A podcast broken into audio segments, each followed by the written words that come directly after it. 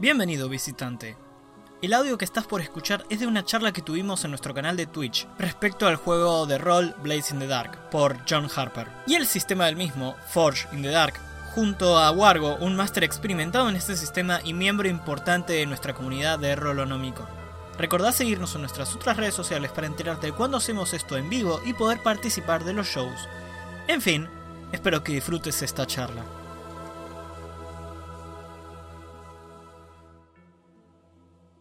Chat, denle un aplauso a Wargo.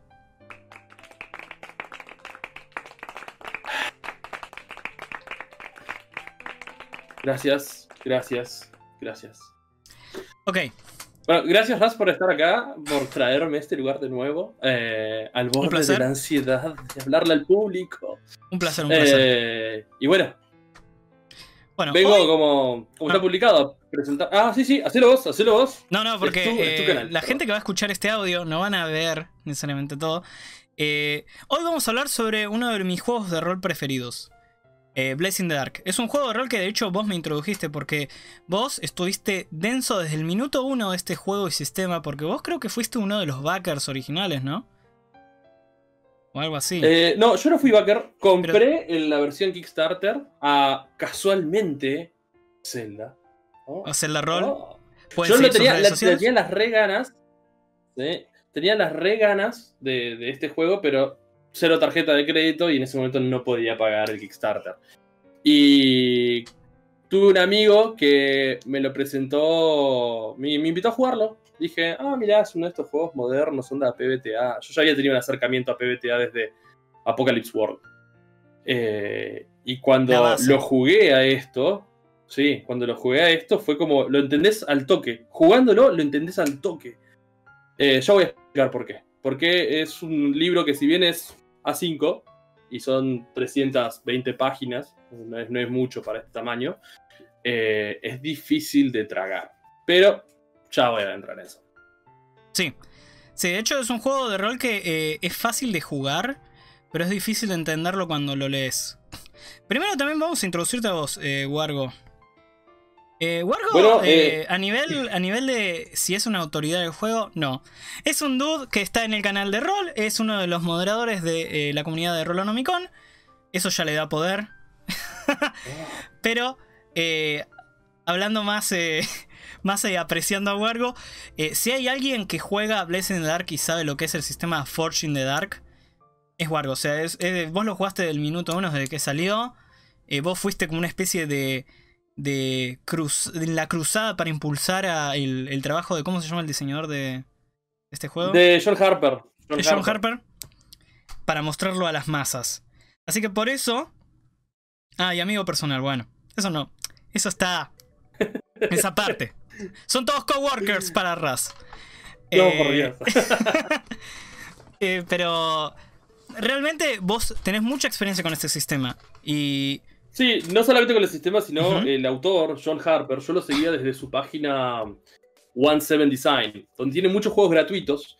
Y Blades in the Dark no arrancó en Blades in the Dark. Arranca en varios juegos más que vos los lees y si leíste el Blades in the Dark decís, ah, esto expande el mundo por este lado. O sea, líneas fantasmas expande por el tema de los viajes de trenes que era John Harper experimentando con PBTA porque es amigo de Vincent Baker. Dijo, ah, voy a probar con tu sistema. Son todo un grupo de amigos de indies. Tengo una pregunta. Eh, sí. Hablando de, John Harper. Eh, ¿Cómo nace la creación? O sea, eh, ya que estamos entrando en tema, ¿cómo nace la creación de Blazing Dark? ¿Y podés contarnos un poco de su autor como referencia? Sí, como referencia lo conozco como desde autor de juegos. Encontré su página, eh, vi juegos que seguramente muchos habrán escuchado hablar como mm, Ghost Echo, eh, es un juego viejísimo de él, o el Mustang, que son juegos que no tienen director, son todos muy experimentales. Juegos de rol sin eh, director. sí, Le vas a cambiar el cerebro a algún jugador de D&D. Sí, yo lo que digo no es que son sin director, sino que todos son directores, porque la responsabilidad del director se reparte entre todos y todos tienen agencia creativa. Entonces, eh, son juegos que ponen a todos en el grado de director y si uno la caga es culpa de ese. Eh, a diferencia como muchas veces uno ve que la partida fue una mierda y le culpa al director. Que puede ser, pero también puede ser que haya un jugador eh, ahí medio tóxico, ¿no? Arruinando la partida, una gota de aceite.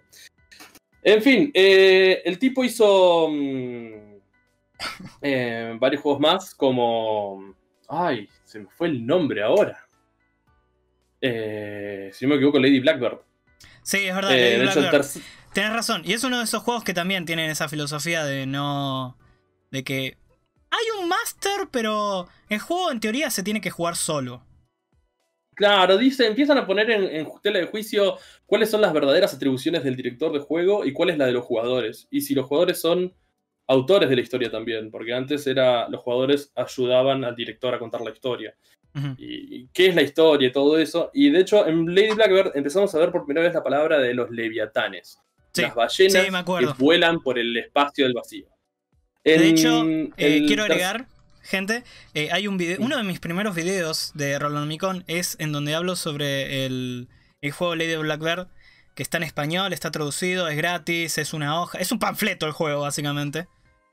Y, y es lindo para un one shot. Sí.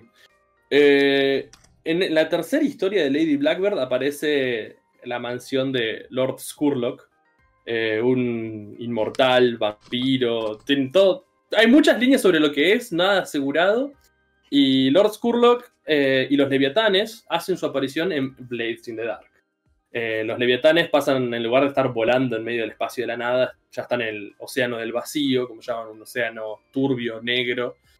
Y son cazados como, como ballenas por su aceite que su sangre es la que impulsa la, energía eléctrica que rodea las ciudades. Entonces el juego es como un steampunk, pero tirando a Tesla Punk.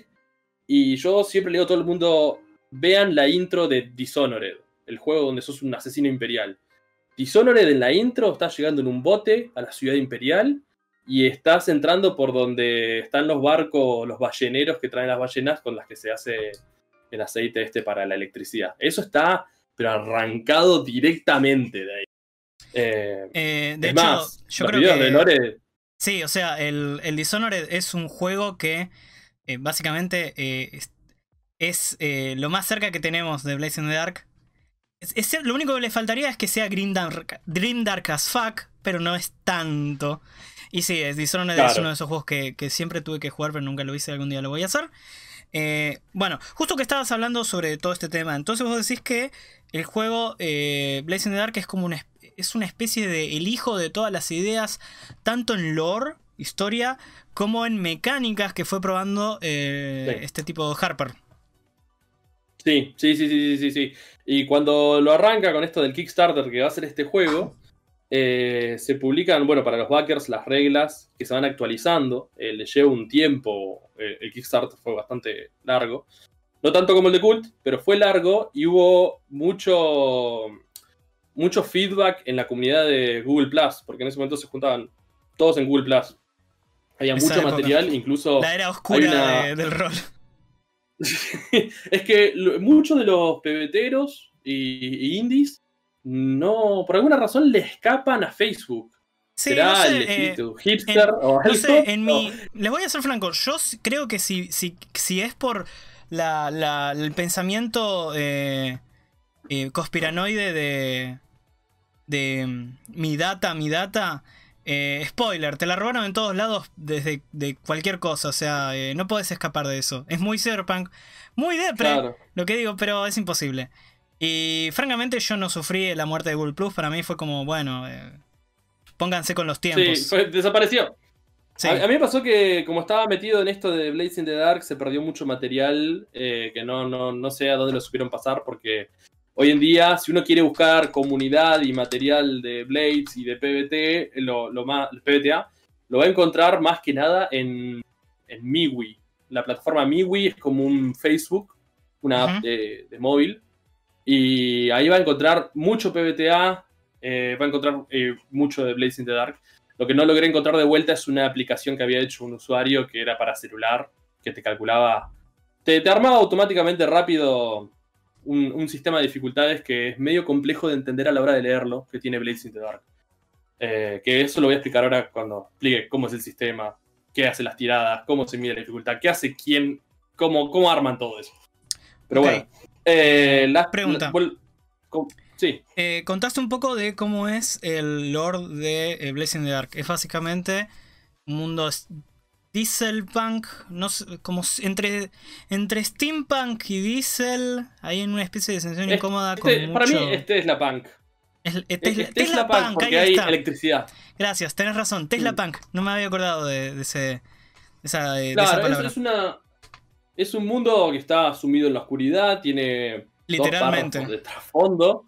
La verdad eh, que eh, les recomiendo leer la intro porque en las primeras dos páginas ya te explica todo lo que es el juego. Y si seguís leyendo la intro hasta la cuarta página, ya entendiste todo cómo va a ser eh, las historias que se van a contar. Hasta de los personajes que se crean. Te quiero hacer una pregunta al respecto.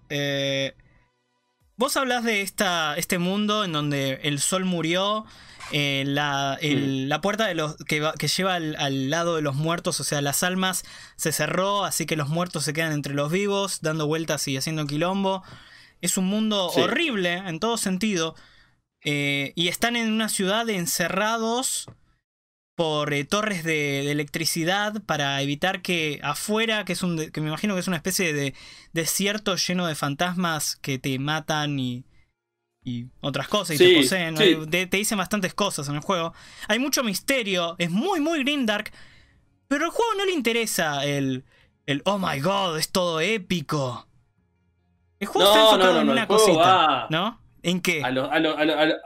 esto va a que van a ser criminales. Y una pandilla criminal que arranca desde lo más bajo de todo a escalar en el submundo criminal, haciendo golpes operativos, reclamando territorios a otras pandillas. Porque como vos dijiste, la ciudad está rodeada por torres eléctricas y afuera de esas torres eléctricas están las tierras muertas. Hay fantasmas que te matan.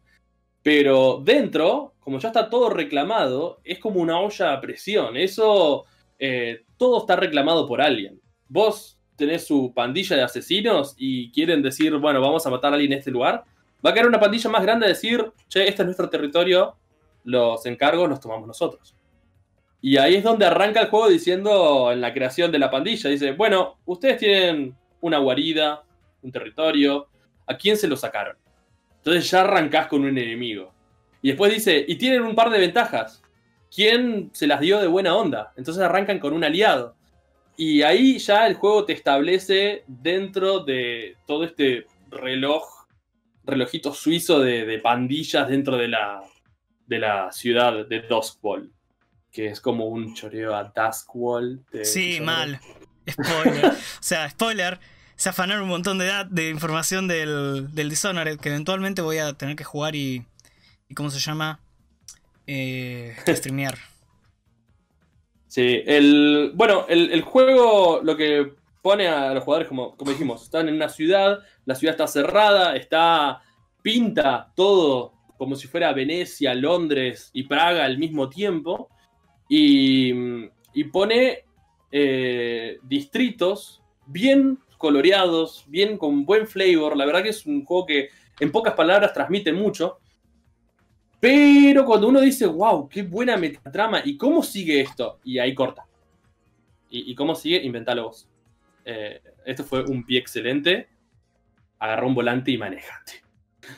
No es muy difícil, porque empezás a notar que entre los amigos y rivales que tienen los jugadores en la creación de personaje y en las pandillas, aparecen nombres que después se repiten a lo largo del libro. Entonces, si vos lo seguís leyendo, empezás a notar como que hay una historia trazada detrás. No, está escrita eh, literalmente, pero está trazada detrás. Entonces, no sé, mis jugadores actuales tienen una pandilla que tienen de aliado al magistrado Roland Watt. Y Roland Watt, vos te pones a leer y ya, ah, mira, el distrito de Brightside, distrito Cheto, onda, eh, Recoleta. Y personajes importantes, Roland Watt. Y es como, ok, este tipo está acá. ¿Y, dónde más? Y ves el, callejón de los abogados y figura de vuelta el nombre del tipo. Entonces, ya en la historia el sistema está armado para que se vayan trazando. O sea, están los elementos repetidos, las relaciones las inventan los jugadores y van creando su historia. Mm. Eh, vamos a entrar con el tema del sistema. O sea, ¿cómo es el sistema? Eh, podemos hacer un poco de referencias eh, a Powered by Apocalypse. Que de hecho, bueno, Blazing the Dark tuvo éxito en, su, en lo novedoso que fue. Y bueno, se creó lo que es Forged in the Dark, que es Forjado en la Oscuridad, que serían después los juegos que nacieron de este. Ahora, sí, ¿Cómo pasa del proto PBTA a una identidad propia de Blazing the Dark, a Forged? ¿Y qué significa esto en el contexto de cómo se ve el juego en, sí? Porque eh, respecto a Blazing the Dark, una de las cosas que a mí me parece curiosa es que si tengo que descubrir qué tipo de juego es, es uno muy narrativo, muy, muy narrativo, pero a la vez uno muy, muy, muy mecánico. Y es una paradoja, es como un juego de mesa, pero a la vez es un PBTA narrativo y, estoy en...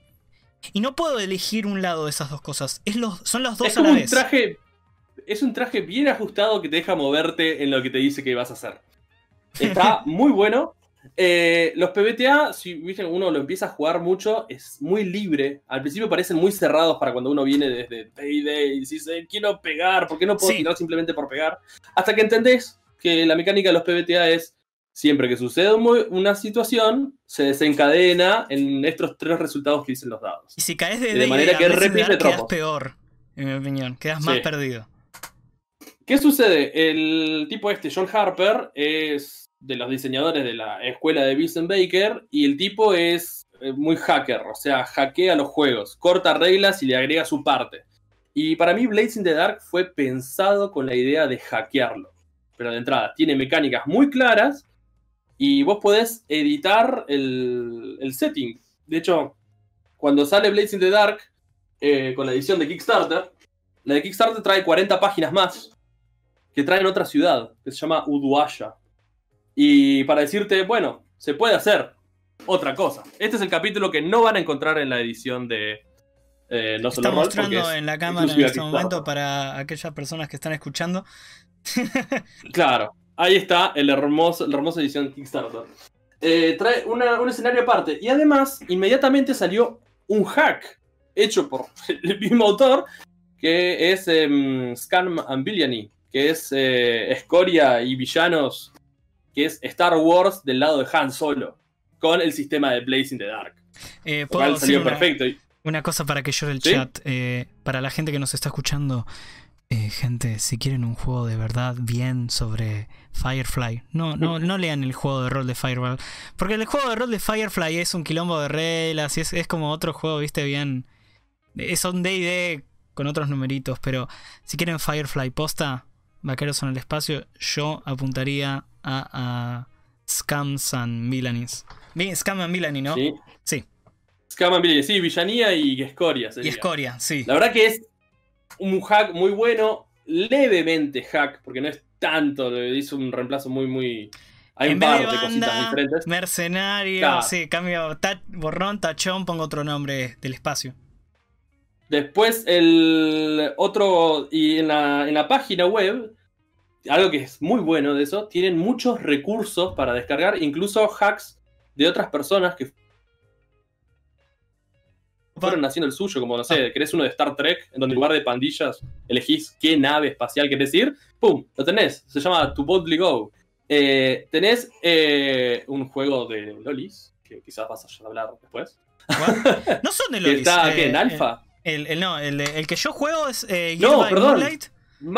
Es de Magical Girls, que de hecho el propio sistema te dice que en realidad esto es una metáfora sobre, sobre, la, sobre la experiencia trans. Eh, yo, al ser eh, The Dude Cis, no lo siento o no lo entiendo. Sé que, sé que mi mesa sí entiende esos temas. Así que todos felices. Pero a mí lo que me atrae del juego eh, Gear Moonlight es que básicamente es hacer tu propia serie sobre chicas mágicas, incluyendo, y, y para mí lo que más me atrae, es jugarlo como una serie oscura, tipo Madoka Mágica. Ahí está. Uno de mis animes. Sí, vayan a ver Madoka Mágica. Qué buen anime. Eh, no, importa los prejuicios que tengan, no importa. Vayan a ver. miren, miren Madoka Mágica, posta. Aguanten hasta el tercer episodio si, si no tienen experiencia en, ah. el, en el género. Mínimo. Bueno, eh, cuestión que, como te decía, el, para mí el sistema nació para ser hackeado de entrada. Entonces tiene mecánicas muy fuertes. Eh, apunta muy a. Eh, o sea, las mecánicas tienen una intención clara. El juego es flexible como para que si no te sabes bien el juego, no se rompe inmediatamente. No sucede como quizás en, Burning Wheel, que por ahí te olvidaste algo, se fue todo al recarajo y uno lo postea en internet como diciendo, che, me parece que el juego encontré un error, un bug. No, el juego no tiene bugs. ¿Qué hiciste? Contás y dices, ah, te equivocaste en usar esto. Y, claro, diablos. Eh, un poquito frágil. Pero este, vos te mandás, te, olvidás reglas y el juego sigue andando. Eh, a mí me pasó que yo cuando lo arranqué a dirigir, pensé que lo estaba dirigiendo, había hecho mal el corte, porque el juego tiene un, ciclo de, escenas. Tenés eh, la escena de de la implicación, que es como vas a entrarle al golpe. Sí, eh, El golpe, precisamente, que es el, lugar de la acción. Después del golpe viene la recompensa, en donde se mide tipo como en los videojuegos, cuando se para todo y empiezas a contar la cantidad de guita que sacaste, tantas monedas. Eso es algo eh, que. Nivel de buscado, Las estrellitas de sí, GTA. Eso es algo que, que, comparten todos los sistemas de Forge, ¿no? Como eh, gameplay por ciclos. Porque no es, empieza la aventura, hacen lo que quieren, sino esta es la parte en donde pasa esto. Esta es la parte en donde se... Vos estás describiendo la de Blessing the Dark. En Gearbest Moonlight sería el primero que es el día a día en donde son normales. Después, investigación y acciones propias del personaje, que es lo que en Blazing the Dark es cuando sería lo último, irónicamente, cuando usan el oro. Y después está el, el, episodio, o sea, la acción, y después el desenlace que sean las consecuencias. Así parecido, Blazing Dark es el, el primero era investigación, ¿no? El, primero, el primero sí es la implicación. Para mí el orden, o sea, yo ahora hace poco empecé una mesa nueva. Dije, voy a hacer el orden que te estipulan a... que creo que estipulan acá porque está hecho un gráfico, entonces no sabes por dónde empieza. Eh, y dije, bueno, vamos a arrancar por lo que es el descanso, después que es la investigación y toda la bola, la implicación, que es tirar los dados para ver cómo arranca la aventura, si arranca en medio del quilombo o no, el golpe, que es. Perdón, dije aventura, pero es con lo que me sale porque yo crecí con DD. Aprendí con eso. Em, el golpe, que es donde sucede la acción. La recompensa y después el descanso. Y uno diría. El descanso debe ser lo primero y terminar en la recompensa, porque la recompensa es el final, es como nos enseñaron en todas las historias, todos los videojuegos. El final la recompensa. Me di cuenta que no, yo cuando lo hacía de la manera que creía que estaba mal, yo terminaba el descanso justo antes de empezar el siguiente golpe. Y el golpe, cuando vos arrancas una partida en el golpe, hay muy pocas cosas que recordar. Vos te fijás y decís, ah, teníamos que tirar tres dados. ¿Por qué? Porque esta era la ventaja, ventaja, ventaja, contra, contra, contra. ¿A quién le estamos pegando? ¿Qué es lo que queremos? Listo. Y arranca. Y en el medio de la, de la partida se empiezan a acordar lo que hicieron en el descanso de la partida anterior. Y cuando estás en la recompensa, que uno se va a fumarse un pucho, eh, vemos a quién le cabe el, enriedo del pasado, eh, empiezan a acordarse las cosas y terminás con la escena de rol libre, por así decirlo, que es el descanso, en donde tenés dos acciones o el oro que quieras gastar adicional. Y, ahí como ya te acordaste de todo lo que venías y estás embalado en, en lo que quieres hacer. Entonces, puedes cortar la partida ahí o seguirla y yo recomiendo que la última parte sea el descanso. No, no la primera parte, sino que sea la última porque es muy difícil arrancar una partida durante el descanso porque tienen que acordarse de todo lo que hicieron y la partida anterior, lo último que hicieron fue la operación. No se acuerdan de todo el entramado político que están armando con las otras pandillas. Entonces, desde mi punto de vista, ¿no? Ahora que lo estoy jugando de, nuevo, lo estoy dirigiendo ¿no? Eh, vi eso. Que antes yo pensaba que lo estaba haciendo mal. Y ahora que me puse a hacerlo como debería ser, o por lo menos como yo creía que debería ser, fue como, no, no, no, le erré. Tengo que volver a ese esquema anterior. A veces como te sientas vos cómodo al final. Sí. Se murió la nave del Delta Force del Star Trek Voyager. Cayó al piso. Eh, una pregunta.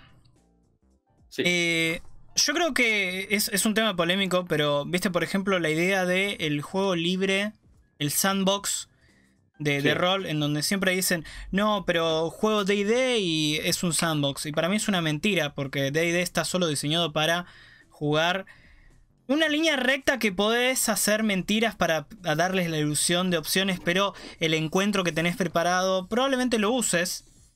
Eh, o sea, en el nivel, en el sentido narrativo hablo, y es muy discutible. Pero no es, no es un juego donde yo puedo decir, bueno, yo me voy a la otra punta o yo quiero hacer esto. Y si el máster no tiene preparado eh, el plan C, eh, probablemente lo, lo, desarmes el juego. Lo, lo dejes medio en bolas y va a tener que improvisar de forma extraña. En cambio, Blazing the Dark y Fortune the Dark, básicamente el máster está casi en bolas pero por diseño, como que solo tiene el, sistema, el sandbox, y los jugadores son los que tienen que decir para dónde apuntamos. Y de ahí el claro, porque está regulado. Sí, sí. Está, está, regulado, tiene sus reglas eh, estar en el formato libre. No, no es que no hay, en un momento vos ignorás las reglas. Dice, en esta situación, estas son las actividades. O sea, puedes hacer de todo dentro de esta estructura. Sí. Y te permite hacer de todo esa estructura, pero te pone un límite en un momento. ¿Para qué? Para que no te vayas a donde el juego no quiere que te vayas.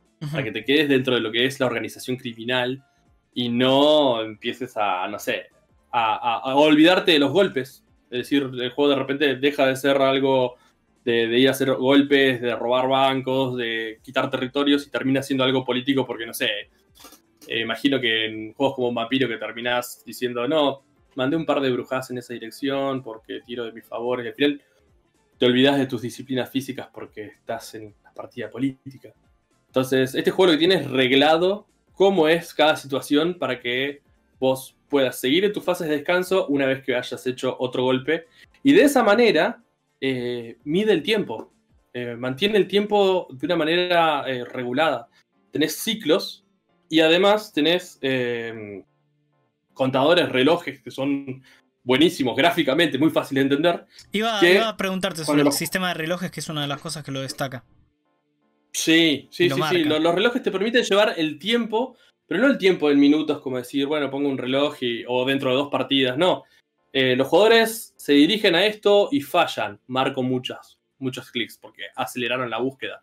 Por ejemplo, están eh, de una forma muy inmediata dentro del golpe, están entrando en una mansión y lanzan todos para, hacer sigilo, eh, tienen éxito porque uno tiene éxito y eso le da éxito al resto del grupo, se estresa un poco, pero tiene un éxito parcial, entonces vos marcás el reloj de mm, los guardias están sospechando, o sea, uno escuchó algo, sí, no fue nada, ok, pero cuando ya hayan varias coincidencias, pum, listo, ya está, eh, unen, unen las cosas.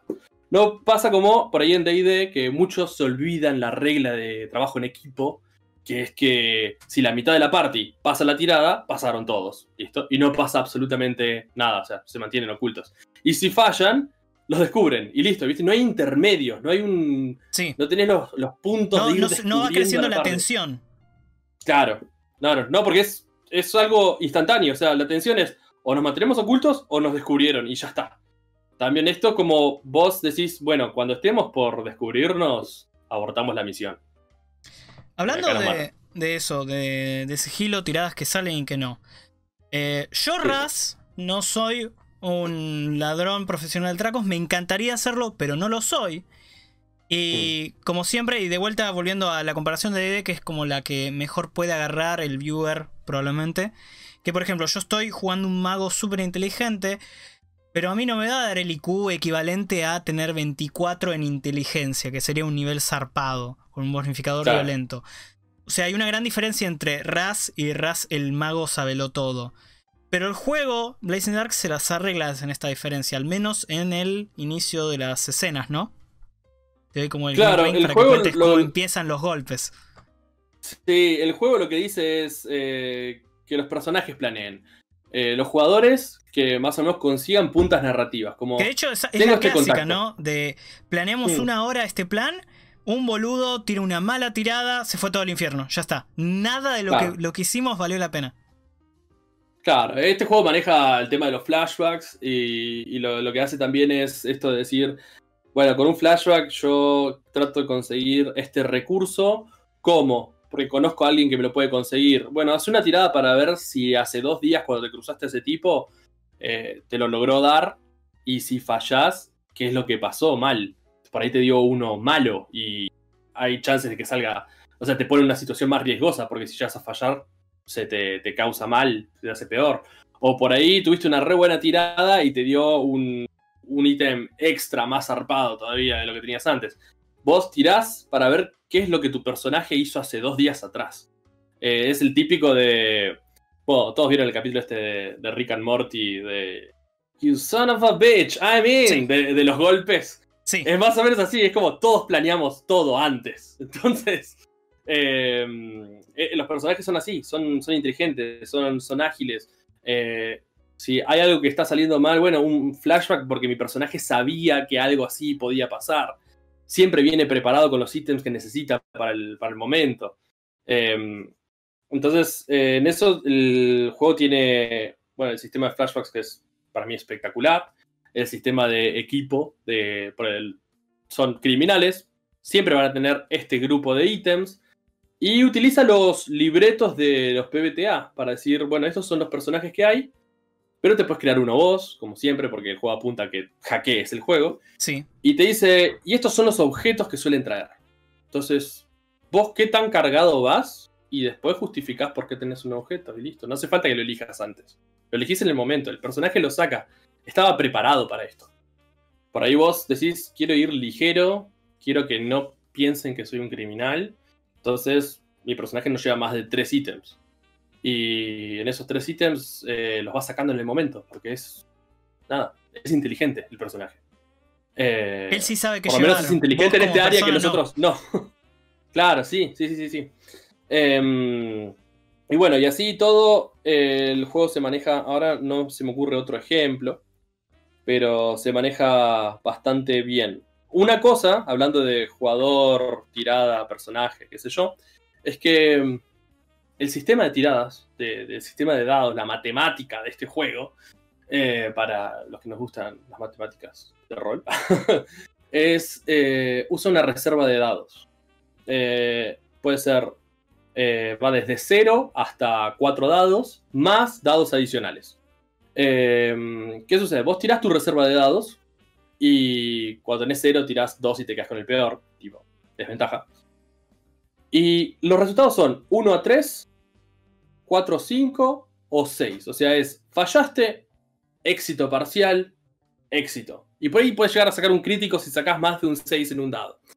Eh, pero no, no se termina ahí, no es como un juego tradicional en donde tiro para ver si apruebo o sale algo mal, qué sé yo, no. El jugador dice qué es lo que quiere que su personaje haga.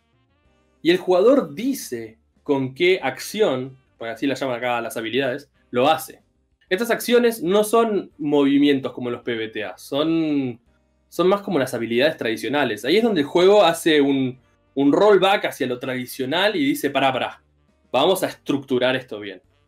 Eh, vamos a tomar cosas, no, no las vamos a rechazar por ser tradicionales nomás. Vamos a tomar lo que nos sirve. Bien, habilidades. Y hasta ahí va el jugador. Eligió qué hacer con qué habilidad. Y el director dice... Algo que, yo quiero destacar es que las habilidades que tienen son muy... No sé si la palabra es abstractas, pero abiertas a interpretaciones.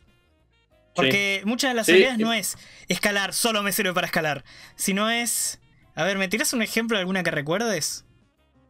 Y podés poner trastear. Trastear es inventar con, palos y piedras un arma. Y, el, por ejemplo, la sanguijuela, que puede irse para el lado de médico, termina trasteando con las personas. ¿Por qué? Porque no es un médico piola, es un médico criminal, loco. O sea, uy, te entró un balazo, ¿y con qué te lo saco? Vení para acá, guacho. y trastea con esa persona. Entonces, o podés trastear con explosivos, o podés trastear con lo que a vos se te ocurra que va más o menos. Eh, en el libro da una explicación bastante copada de cada habilidad para tener una idea. Eh, incluso hace, mm, hace una explicación de cada habilidad en cada posición. Pero así como te decía que el jugador elige la acción y, la habilidad que va a usar, o sea, qué es lo que quiere hacer y la acción, el director le dice, ok, estás en una posición arriesgada. Puede salir mal esto y va a salir de esta manera. Eh, o estás en una posición controlada. O sea, por más que falles, tu personaje se. Cuando fallas, tu personaje se va a dar cuenta antes que, uy, no, esta no era la manera y no la va a cagar. O puede que sea desesperada y en desesperada puede salir algo mal. Lo bueno de las posiciones desesperadas es que por ahí el jugador la puede buscar, porque por cada eh, tirada que hagas en una posición desesperada, ganas un punto de experiencia adicional. Y eso es bastante bueno. O sea, es como que el juego te dice, venía lo arriesgado. O sea, hacelo zarpado. Ponele onda. Eh, arriesga que tu personaje quede hecho mierda. Y eso es una de las cosas que elige el director. Lo otro que elige es el efecto.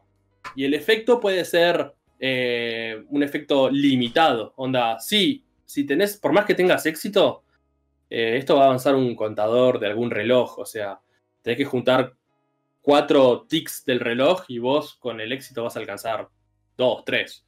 Entonces, eh, de esa manera, el, director mide, este es tu peligro y este es tu resultado. ¿Lo haces? Y el jugador por ahí dice que sí y se manda. Eh, incluso los jugadores pueden tratar de conseguir maneras de mejorar el efecto. Y acá es donde el juego se vuelve realmente flexible. Porque si yo, que no sé nada de balística, de armas, de, armaduras, eh, me dicen, no, le pego con una 45 y yo sé que la pistola calibre 45 atraviesa un montón de cosas. No sé exactamente qué, invento. Pero hay un jugador que sí sabe. Y me dice, no, mirá, ese arma le va a suceder esto si le pega sobre este tipo de, O sea, deja un buraco enorme. Entonces, está bien, tiene un efecto adicional, porque lo que me estás diciendo me convence, es verosímil. Entonces, sí, el efecto va a ser más grande. Y por ahí eh, otro jugador dice, no, pero fíjate que puede suceder esta otra cosa. Ah, entonces la posición es más arriesgada todavía. Y el juego va asimilando la información que tienen los jugadores. Porque uno mide, es una conversación decís, che, si fallás, se te va todo al tarro. O si fallás, no pasa nada. Y si tenés éxito, eh, el éxito puede ser regular o puede ser muy bueno. Entonces eh, lo maneja con este sistema que es difícil de entender al principio, porque el libro, mal que mal, como dije, es difícil de tragar. Es un poco denso. Eh, pero si te lo cuentan es como que lo vas sacando al toque. Y además tiene un ejemplo, varias páginas de ejemplo. O sea, es, es claro, pero es largo, en donde habla de cada habilidad en la posición controlada, la posición riesgosa, la posición desesperada. Eh, y te dice cómo armar el golpe, cómo, cómo, todo, tipo, necesitas un objetivo, necesitas un, patrón, un empleador que te haya contratado, y necesitas un detalle que es cómo planean abordar el caso. Entonces, eh, qué sé yo, eh, es, muy, es muy extenso, está muy bien explicado, pero es muy largo. y hay que tener ganas de leer el choque. Bueno, igualmente, a ver, eh, comparado con otros juegos de rol es bastante tranquilo. No es.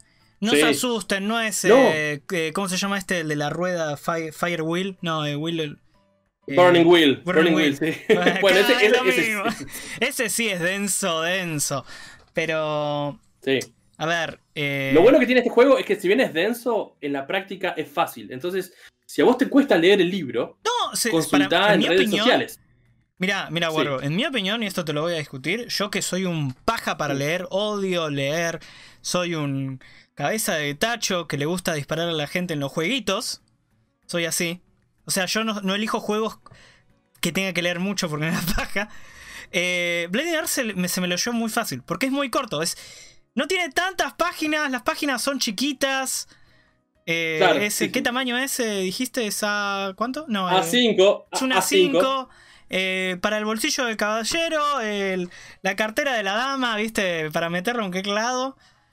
Eh, claro. Y, es muy, muy fácil. Y, creo que una de las cosas que le eh. agradezco mucho a Harper cuando lo escribió es que tiene la, la, delicadeza de en vez de decirte, no, vos tenés que de dirigirlo así y, y sos un campeón. Harper te dice, mira, vamos a ser realistas. La primera vez que lo vas a dirigir te vas a sentir incómodo, probablemente la cagues en algún sentido, pero pasala bien, divertite. Eh, es cuestión de practicar. Porque sí, o sea, si salís de. Saltás de Dungeons and Dragons a Blazing Dark, quedás como. ¿What? Pero. Pero sí, es, es. con práctica se puede. Es porque vas entendiendo en la acción. Eh, claro. Describí visualmente lo que libro, vos. Sí. Está mostrando, eh, eh, Wargon, la imagen. Está mostrando cómo el, se el libro página del distrito en donde tenemos una imagen, un mapa, para quien quiera, con ciertos puntos clave explicados acá abajo. Cada barrio viene con cuatro puntos clave para que vos leas un poco y digas, ah, va de esto. Una descripción leve que es lo primero que, si vos entras al barrio por primera vez, lo primero que le prestás atención. Eh, Y por el otro trae personajes que pueden estar ahí fisgoneando, levemente descritos, y una puntuación, o sea, un stat del barrio, que, son cuatro cosas. el nivel de riqueza de 0 a 4, el nivel de seguridad de 0 a 4, el nivel de, protección, eh, de, digo, de influencia criminal y el nivel de influencia sobrenatural o ocultista. Eh, pero ¿qué pasa? Ese sistema, para verlo con los ojos, porque no te lo explica. No te dice qué es lo que sucede. Por ahí tiene una regla, cada barrio tiene una regla sola, ¿viste? Tipo decir, acá he sumado un dado para que suceda tal cosa. Pero no te lo explica, es para que vos como jugador digas, ah, esto, con esto más o menos tengo una idea de qué viene, me lo imagino. Y una vez que lo tenés imaginado en la ficción, o sea, en tu cabeza, ya de ahí lo desarrollás con las herramientas que tengas. Eh, y el juego para eso te ofrece herramientas. Entonces te dice, esta es la ficción, acá están las herramientas, agarrar la que te parezca. No es que esto se tira sí o sí con esta habilidad acá o con este sistema de reglas. No, no, no, es Fíjate que tenés estas herramientas y las puedes usar. Eh, en eso el, juego está presentado muy claramente. Y si uno agarra el resumen de Kickstarter, porque este libro tiene 320, el que de No Solo Roll. Pero el Kickstarter venía en 80 páginas. Y en 80 páginas estaba el core de las reglas y de qué se trataba el juego. O sea que. Punto. Sí. Mucho, de esto es eh, hablar de más para agotar dudas. Pero el punto del juego es. Está muy centrado. O sea, eh, hablando de mecánica. Centrado, te quería hacer unas preguntas sobre la mecánica del juego. Vos estuviste hablando de que, bueno, los personajes jugadores son libretos, es muy PBTA. Tienen sus acciones, eh, cada uno individual, como si fuese un PBTA, ¿viste? Las, eh, ¿Cómo se dice? Las acciones. No, poderes. Los movimientos. los movimientos, ahí está. Pero también tienen las habilidades que sirven como un pseudo movimiento en caso de que un personaje quiera hacer algo. Pero quería hacerte una pregunta, porque es una de las cosas que destaca también a Blessing the Dark, va, Forge in the Dark, que no solo tiene libretos de personajes, sino que tienen un libreto extra, entre comillas, que es el de la banda, ¿no? ¿Cómo es eso? Sí, ahí es donde entra, ahí es donde entra el, personaje adicional, el dummy player. Eh, un, la pandilla es un personaje con una hoja es un, agente más. Entonces, ¿qué sucede? La pandilla importa más que los personajes individuales. Vos, los personajes vas a ir viendo que van ganando traumas, eventualmente terminen presos, vayan a la prisión del gancho de hierro, o terminen locos, o terminen muertos.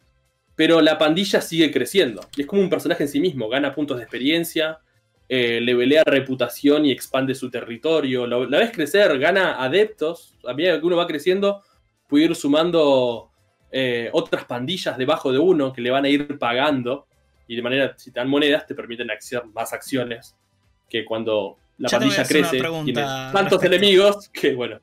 ok, y lo otro que te, iba a decir, al ser un personaje adicional, que todos queremos que crezca, el director también quiere, que crezca. Yo como director me veo reflejado en la pandilla, digo, eh, no, a mí me recopa que la pandilla tire para este lado, qué sé yo, que por ahí los PBTA mucho te dicen, hacete fan de tus jugadores, hacete fan de sus personajes. Eh, y este juego te dice lo mismo, hacete fan de los personajes.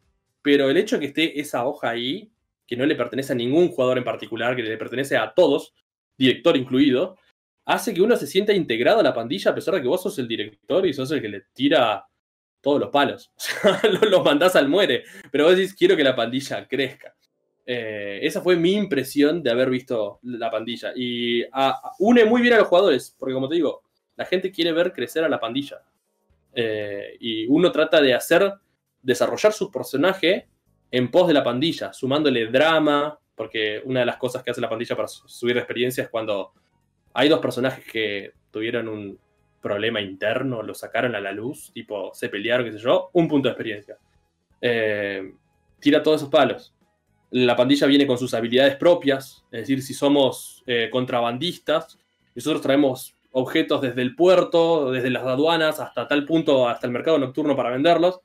Eh, la, pandilla dice, bueno, podemos tener una, o sea, los contrabandistas arrancan una guarida móvil porque contrabandean. Podemos tener que la guarida tenga más habilidades porque termina siendo como un personaje. Eh, y uno le va metiendo habilidades que se van compartiendo con todos. Mejoramos las armas, compramos un gimnasio. Eh, todos los personajes se benefician de eso.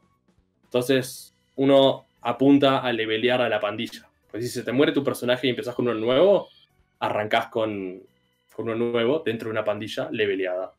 Y ahí arrancas. Eh, una consulta sobre el tema de la, de la, hoja de las bandas, de las pandillas. Una de las cosas que más me intimida a mí cuando la veo es ver que tienen una especie de, de tablero de movimientos, de avances, de progreso, como, como literalmente un árbol de habilidades que vas subiendo, ¿viste? Como los videojuegos. Ah, sí. Y vos decís, ¿qué mierda es esto? ¿Qué es este juego de mesa? Eh, ¿Cómo, lo, lo interpretás? Eh, suele venir dos. Si, mal no me equivoco, te referís al, mapa de territorios. Cómo ir adquiriéndolo. Sí, exactamente, porque es muy confuso. Porque es una idea muy abstracta y no, no siento que te la cuentan, te la explican muy bien. Porque sé yo, por ejemplo, Irva Moonlight tiene, en vez del libreto de la banda, tiene el libreto de eh, la serie. Que puede ser o una serie como Steven Universe o Madoka Mágica, que son dos, dos libretos distintos. Uno en donde vamos a con el poder de la amistad, el otro es eh, ser Meguka es sufrimiento, por así decirlo. Así que, ¿cómo, ¿cómo sería eso? Bien, eh, no sé bien cómo es el de Girl by Moonlight, eh, pero sí sé que el de Blaze in the Dark te da una excusa para decir, eh, che, dejemos de laburar para otro. en lugar de seguir ganando guita, ¿por qué no, no le sumamos cosas a la pandilla? Tipo, tenemos ese mapa. Arranca con la posibilidad de agarrar dos territorios o, o dos lugares que tienen activos. Por ejemplo, queremos agarrar el antro de drogas. ¿Para qué sirve? Y cada vez que hagamos un operativo después sobre distribución de drogas relacionado con el antro, nos da más oro. Entonces, ¿por qué? Porque lo usamos. Bien, joya. Eh, ¿Dónde lo conseguimos? Bueno, investiguen dónde pueden conseguir. Se lo queremos quitar a los abuesos de niebla. Joya, ¿por qué? ¿Cómo lo, cómo lo conseguiste? Y bueno, tiran acciones, investigan cómo dicen, ah, logramos encontrar que tiene un antro de drogas. Queremos entrar y quitárselo al estilo Peaky Blinders. Onda, llegan, pegan dos escopetazos, echan a la mayoría de ahí y le dicen, loco, este lugar es nuestro ahora. Eh, y claro, esperá que los otros tipos vayan a, responder, porque lo van a hacer.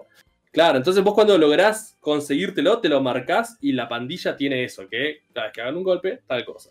O por ahí tienen la granja de lampreas, que la granja de lampreas son estos peces horribles así, que ¿Qué pasa? Cada vez que hayan los muertos en, los golpes, no te sumen más estrellitas del GTA, los niveles de riesgo, no, no, no aumentan porque... La granja de cerdos. la granja de lampreas, exactamente. Entonces vos le vas sumando y decís, ¿cómo consigo una granja de lampreas? Y seguramente vamos a tener que ir a este distrito del sur o quizás encontrar alguno que lo tenga alguno clandestino ahí y alimentamos con cadáveres eso. Eh, entonces, vos ese mapa lo tenés para ir diciendo la pandilla va tomando territorios, zonas, y se las va quitando a otras facciones. Y esas facciones responden, porque vos cuando eh, actuás con ellas, ellas empiezan a llenar sus, relojes. En, la en el libro trae como unas 24 páginas, creo, sobre pandillas, y cada pandilla te dice, mira, en este momento la pandilla tiene estos dos objetivos. Y esos dos objetivos, este tiene un reloj de 4 turnos, de 4 ticks, y este otro tiene dos relojes de 8. Entonces, eh, cada vez que vos vas actuando con ellos, les vas avanzando su agenda. Y de esa manera el tiempo va pasando en la ciudad. Van sucediendo cosas. Em, y bueno, para terminar con esto, hay un territorio que tienen todas las pandillas que se llama territorio. ¿la? Cuando la pandilla crece, tiene que crecer ganando reputación. Pero si tiene más territorio, necesita menos reputación, porque su reputación se expande más rápido. Entonces uno por ahí necesita territorios para lograr levelear más rápido, que es eh, nada, lo que buscan todos, ¿no? Agrandar a su pandilla rápidamente. Eh, y bueno, después hay otro árbol así de habilidades que está relacionado con la prisión del gancho, que pues, tus personajes pueden ir presos, y una vez que se convierten en presos son como ese PNJ de la serie Hijos de la Anarquía que está en la cárcel y que les dice, che, está pasando tal cosa acá adentro, escuché esto, porque Claro, hay miembros de todas las pandillas adentro de la cárcel. Entonces el que va dentro de la cárcel básicamente es como un, contacto con las otras pandillas. Y tiene su minijuego aparte. Eh, está muy bueno cómo se expande. Es como decís, y mi personaje se murió ahora, o se fue preso, listo, ya no se puede jugar. No, no, no, el juego continúa. Es, un PNJ. Quizás cuando salga puede volver a ser un PJ. Eh, qué sé yo. Y mandar a alguien a la cárcel eh, ayuda. Tiene un sistema para decir, loco, estamos muy buscados nos persiguen de acá a allá, eh, tenemos dos magistrados y tres inspectores que todo el tiempo nos están buscando, necesitamos bajarle el nivel de atención a la banda. ¿Cómo hacemos? Y entreguemos a alguien. Entregamos a alguien, salen los diarios, ya la gente le deja de interesar tanto. Entonces, ahí ves como el juego está enganchadísimo por todas partes. Eh, una consulta. Eh, por ejemplo, yo recuerdo que había un cuadro con muchos cuadritos. Estoy tratando de, hacer una descripción visual. Muchos cuadritos que uno era eh, la base, después abajo era uno vacío, después otro abajo más era la cocina con drogas. Y, era así. Eso vos decís que se va como avanzando. Por ejemplo, yo quiero capturar la cocina con drogas. No puedo tenerlo así al toque. Primero tengo que completar el primer cuadrito bajando así. Eso. Es de acá. Exactamente. O sea, si yo quiero algo que está en la punta eh, arriba a la izquierda de ese cuadro, ¿yo tengo que ir completando los otros pasos de a poco para conseguirlo? Así vos me decís que es una especie de juego de mesa que eh, la tirada eh, se narra, ¿no? Exactamente. Sí, y en este caso lo que te da dice, si vos querés conseguir la taberna, antes tenés que conseguirte un antro del vicio. Y antes de llegar al antro del vicio tenés que pasar por el territorio. Entonces, ¿por qué? Porque el antro del vicio y la taberna son inmuebles y los contrabandistas acá son tipos que se están moviendo todo el tiempo. Entonces, claramente, lo más, lo más ah, ahora entendí, ahora entendí. Era algo que no me cerraba viéndolo. Perfecto. Eh, bueno, en fin, eh, es, muy, flexible igual. Eh. O sea, uno puede, si quiere, ignorarlo, pero no, no hay una mecánica en la que importe realmente haber pasado por todo eso. Pero sí, no lo pienses. Decís, bueno, tienen estas cuatro opciones. Porque, ¿qué pasa? Si vos le das todas las opciones a los jugadores, van a estar una hora discutiendo sobre cuál es mejor. ¿Qué cambio, si les decís, che, chicos, tienen estas tres, eh, la discusión va a ser más corta. Eh, justo Leno está haciendo una pregunta que, me parece interesante y va por lo que yo te voy a empezar a preguntar, que es cómo sería eh, los pasos del juego, porque dijimos que está dividido en etapas, pero cómo se traducen. Eh, Leno pregunta si tiran, si hay tips para agilizar el inicio. ¿Cómo vos iniciarías una mesa? Sí, yo una mesa le iniciaría por el golpe. Primero, yo creo que este sería preguntarle al. ¿Cómo se llama? A los jugadores qué tipo de banda quieren ser, ¿no? Porque. Ah, sí, sí, sí. Si vamos a hablar de, la creación. Sí, la creación. Porque si nosotros eh. queremos ser ladrones, va a ser la banda de ladrones, los asesinos, asesinos, así, ¿no? Claro. Sí, eh, la, la idea de tener la banda primero ya te dice, vamos a estar jugando este tipo de personajes. Entonces los jugadores, cuando se lo elijan, van a estar pensando en que son asesinos o sirven a un gremio de asesinos. Sí. O una pandilla que quiere ir creciendo por ahí. Además, el hecho de decir somos asesinos, te dice, eh, hace que el director les diga, bueno chicos, ¿qué quieren hacer? O sea, vamos a arrancar con un golpe, que ustedes son asesinos, ¿qué hacen? Eh, matamos. Bien, pero ¿cómo? Eh, por encargo. Ah, sí que hay alguien atrás mandándolo. Sí, sí, sí, sí, hay alguien. ¿Y quién es su objetivo? Y alguien del muelle, qué sé yo, de la aduana. ¿Y, cómo lo hacen ustedes? ¿Sigilosamente o entran a los tiros ahí por la calle y les tienen miedo? Entonces, haciendo esas preguntas rápidas, ya eh, armás el golpe. O por lo menos te da, eh, te facilita la improvisación. Pero bueno, por eso es bueno empezar por elegir la pandilla, es decir, vamos a ser eh, asesinos, ¿ok? Y en la pandilla te dice, ah, eh, elegí una habilidad de estas. Eh, y por ahí te sale el golpe, no me acuerdo, uno que es un. dice, el golpe final de los asesinos destruye hasta el fantasma de la persona asesinada. De manera que no deja rastros. Una persona cuando se muere, sale el fantasma. Estos tipos, el último golpe es el estilo de Assassin's Creed.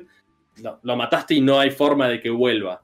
Entonces dices, ah, eso nos hace especiales. Y por ahí eso nos da un nombre. Por ahí nosotros no dejamos rastro de esto. Joya. Eh, bueno, entonces ahí vas sumando detalles a la pandilla y después decimos, bueno, eh, ahora crearnos los personajes. ¿Qué libreto quiere usar cada uno? Y uno puede agarrar y decir, bueno, yo quiero ser la sanguijuela, que es como el más técnico o médico. Y sabiendo que va a ser un asesino, por ahí dicen, bueno, me tiro por ahí al lado más médico. Eh, Doctor Muerte. Porque Claro, porque estoy investigando también la, vida y la muerte a través de los asesinatos y qué sé yo. Eh, y esto, eh, nada, le da una guía al jugador para elegir sus puntos. No tiene muchas cosas que repartir. Tiene cuatro puntos de habilidad para repartir, además de los tres que ya vienen en la, en el libreto. Tiene una solamente habilidad para elegir. Eh, la primera habilidad en todos los libretos es muy buena. No, es que está por encima de las demás.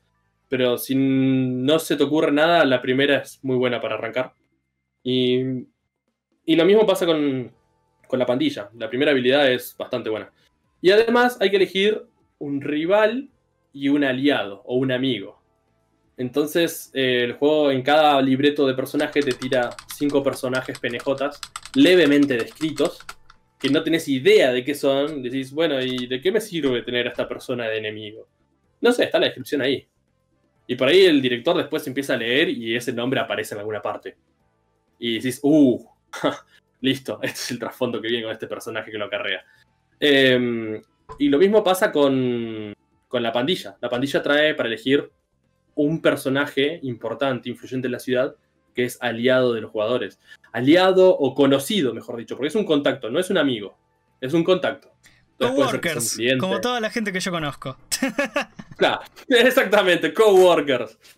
Em, bueno, eh, eso ya establece que los jugadores tienen, cada uno tiene dos personajes con los que están relacionados, la pandilla tiene uno, entonces, bueno, que son tres jugadores, tenés siete penejotas ya armados por ahí en algún lado en el limbo. Que yo recomiendo armar un, árbol de relaciones. Pregunta rápida. Eh, ¿Cuántos jugadores recomendarías por, mesa? Antes de continuar. Máximo o mínimo para vos. Cuatro. es el Golden Gold Spot. Para, mí cuatro, sí, para mí tres está bueno. Dos no lo recomiendo mucho porque se quedan con pocas acciones. Eh, podría hacerse. Eh, y como mucho, mucho. A ver, cinco, ¿no? Seis ya es.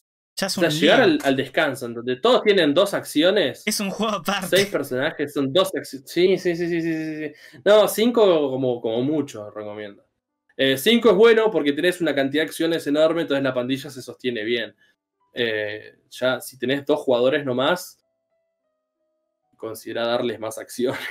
o, que tengan, o meter, o meter, ¿cómo se llama esto? Estos penejotas, los cohortes, que son personajes que tienen habilidades para, para, la pandilla. Entonces, los mandás a hacer acciones. Tipo, ellos también tienen acciones y los mandás y tiran con la habilidad de la pandilla. Eh, que está muy bueno porque quieren mucha personalidad. Cuando tenés una pandilla que siempre que los mandás a espiar sacan crítico, es como que los tenés como a los pibes los pibes que Satanás toda la investigación. ¿Cómo se llama? Satanás de los simuladores. Que de hecho yo siempre digo broma, pero no tan en broma, que Blazing the Dark, va, Forge in the Dark es el mejor sistema que uno tiene para hacer los simuladores. Gracias al sistema de todo in media res, porque vos no tenés la inteligencia de Santos para, para planear, pero tu personaje sí, y a la vez eh, podés usar los flashbacks para justificar eh, cosas que conseguís, acciones y otras porquerías. Claro hay un personaje que es Santos, que es la araña, es una mente maestra del crimen, que puede darle flashbacks a otros, otros personajes relacionados con ah, mira, no sabía eso. golpe. Eh, y no me acuerdo, si mal no me acuerdo, tiene un par de habilidades relacionadas con flashbacks. Creo que dos nomás. Pero está bastante bueno. O sea, realmente es la mente maestra.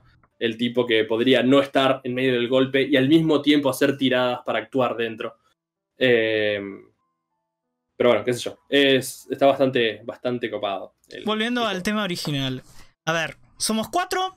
Dijimos que somos una, una banda de asesinos. Nos creamos los personajes. Sí. ¿Vos cómo comenzarías? Ya dijimos, eh, nos manda otro tipo, nosotros matamos y no queda fantasma. Nos, nos llamamos eh, algún nombre la, fantástico. La creación de la pandilla. Ajá. Sí, en la creación de la pandilla vos tenés eh, una pandilla a la que le robaste algo y otra a la que te dio algo. Oh. Entonces, muy normal es decir que la pandilla que te dio algo es una pandilla dos, tres niveles más que vos. Y por ahí ellos son como los papis en este momento, los que te cubren, te están diciendo, sí, pibe, lo estás haciendo bien, seguí. Y decís por ahí, bueno, ellos por ahí nos pasaron un trabajo. Y después, porque son nuestros amigos, y decís, bueno, va a arrancar en media res. El trabajo nos lo dio quién? Esta pandilla. ¿Qué es lo que tenemos que hacer? Matar a esta persona. ¿Cómo lo vamos a hacer? Y nosotros somos los golpes espectrales, eh, o Ghost Walkers, o lo que sea. Eh, listo, esa es la manera en la que vamos a encarar, de manera medio sobrenatural.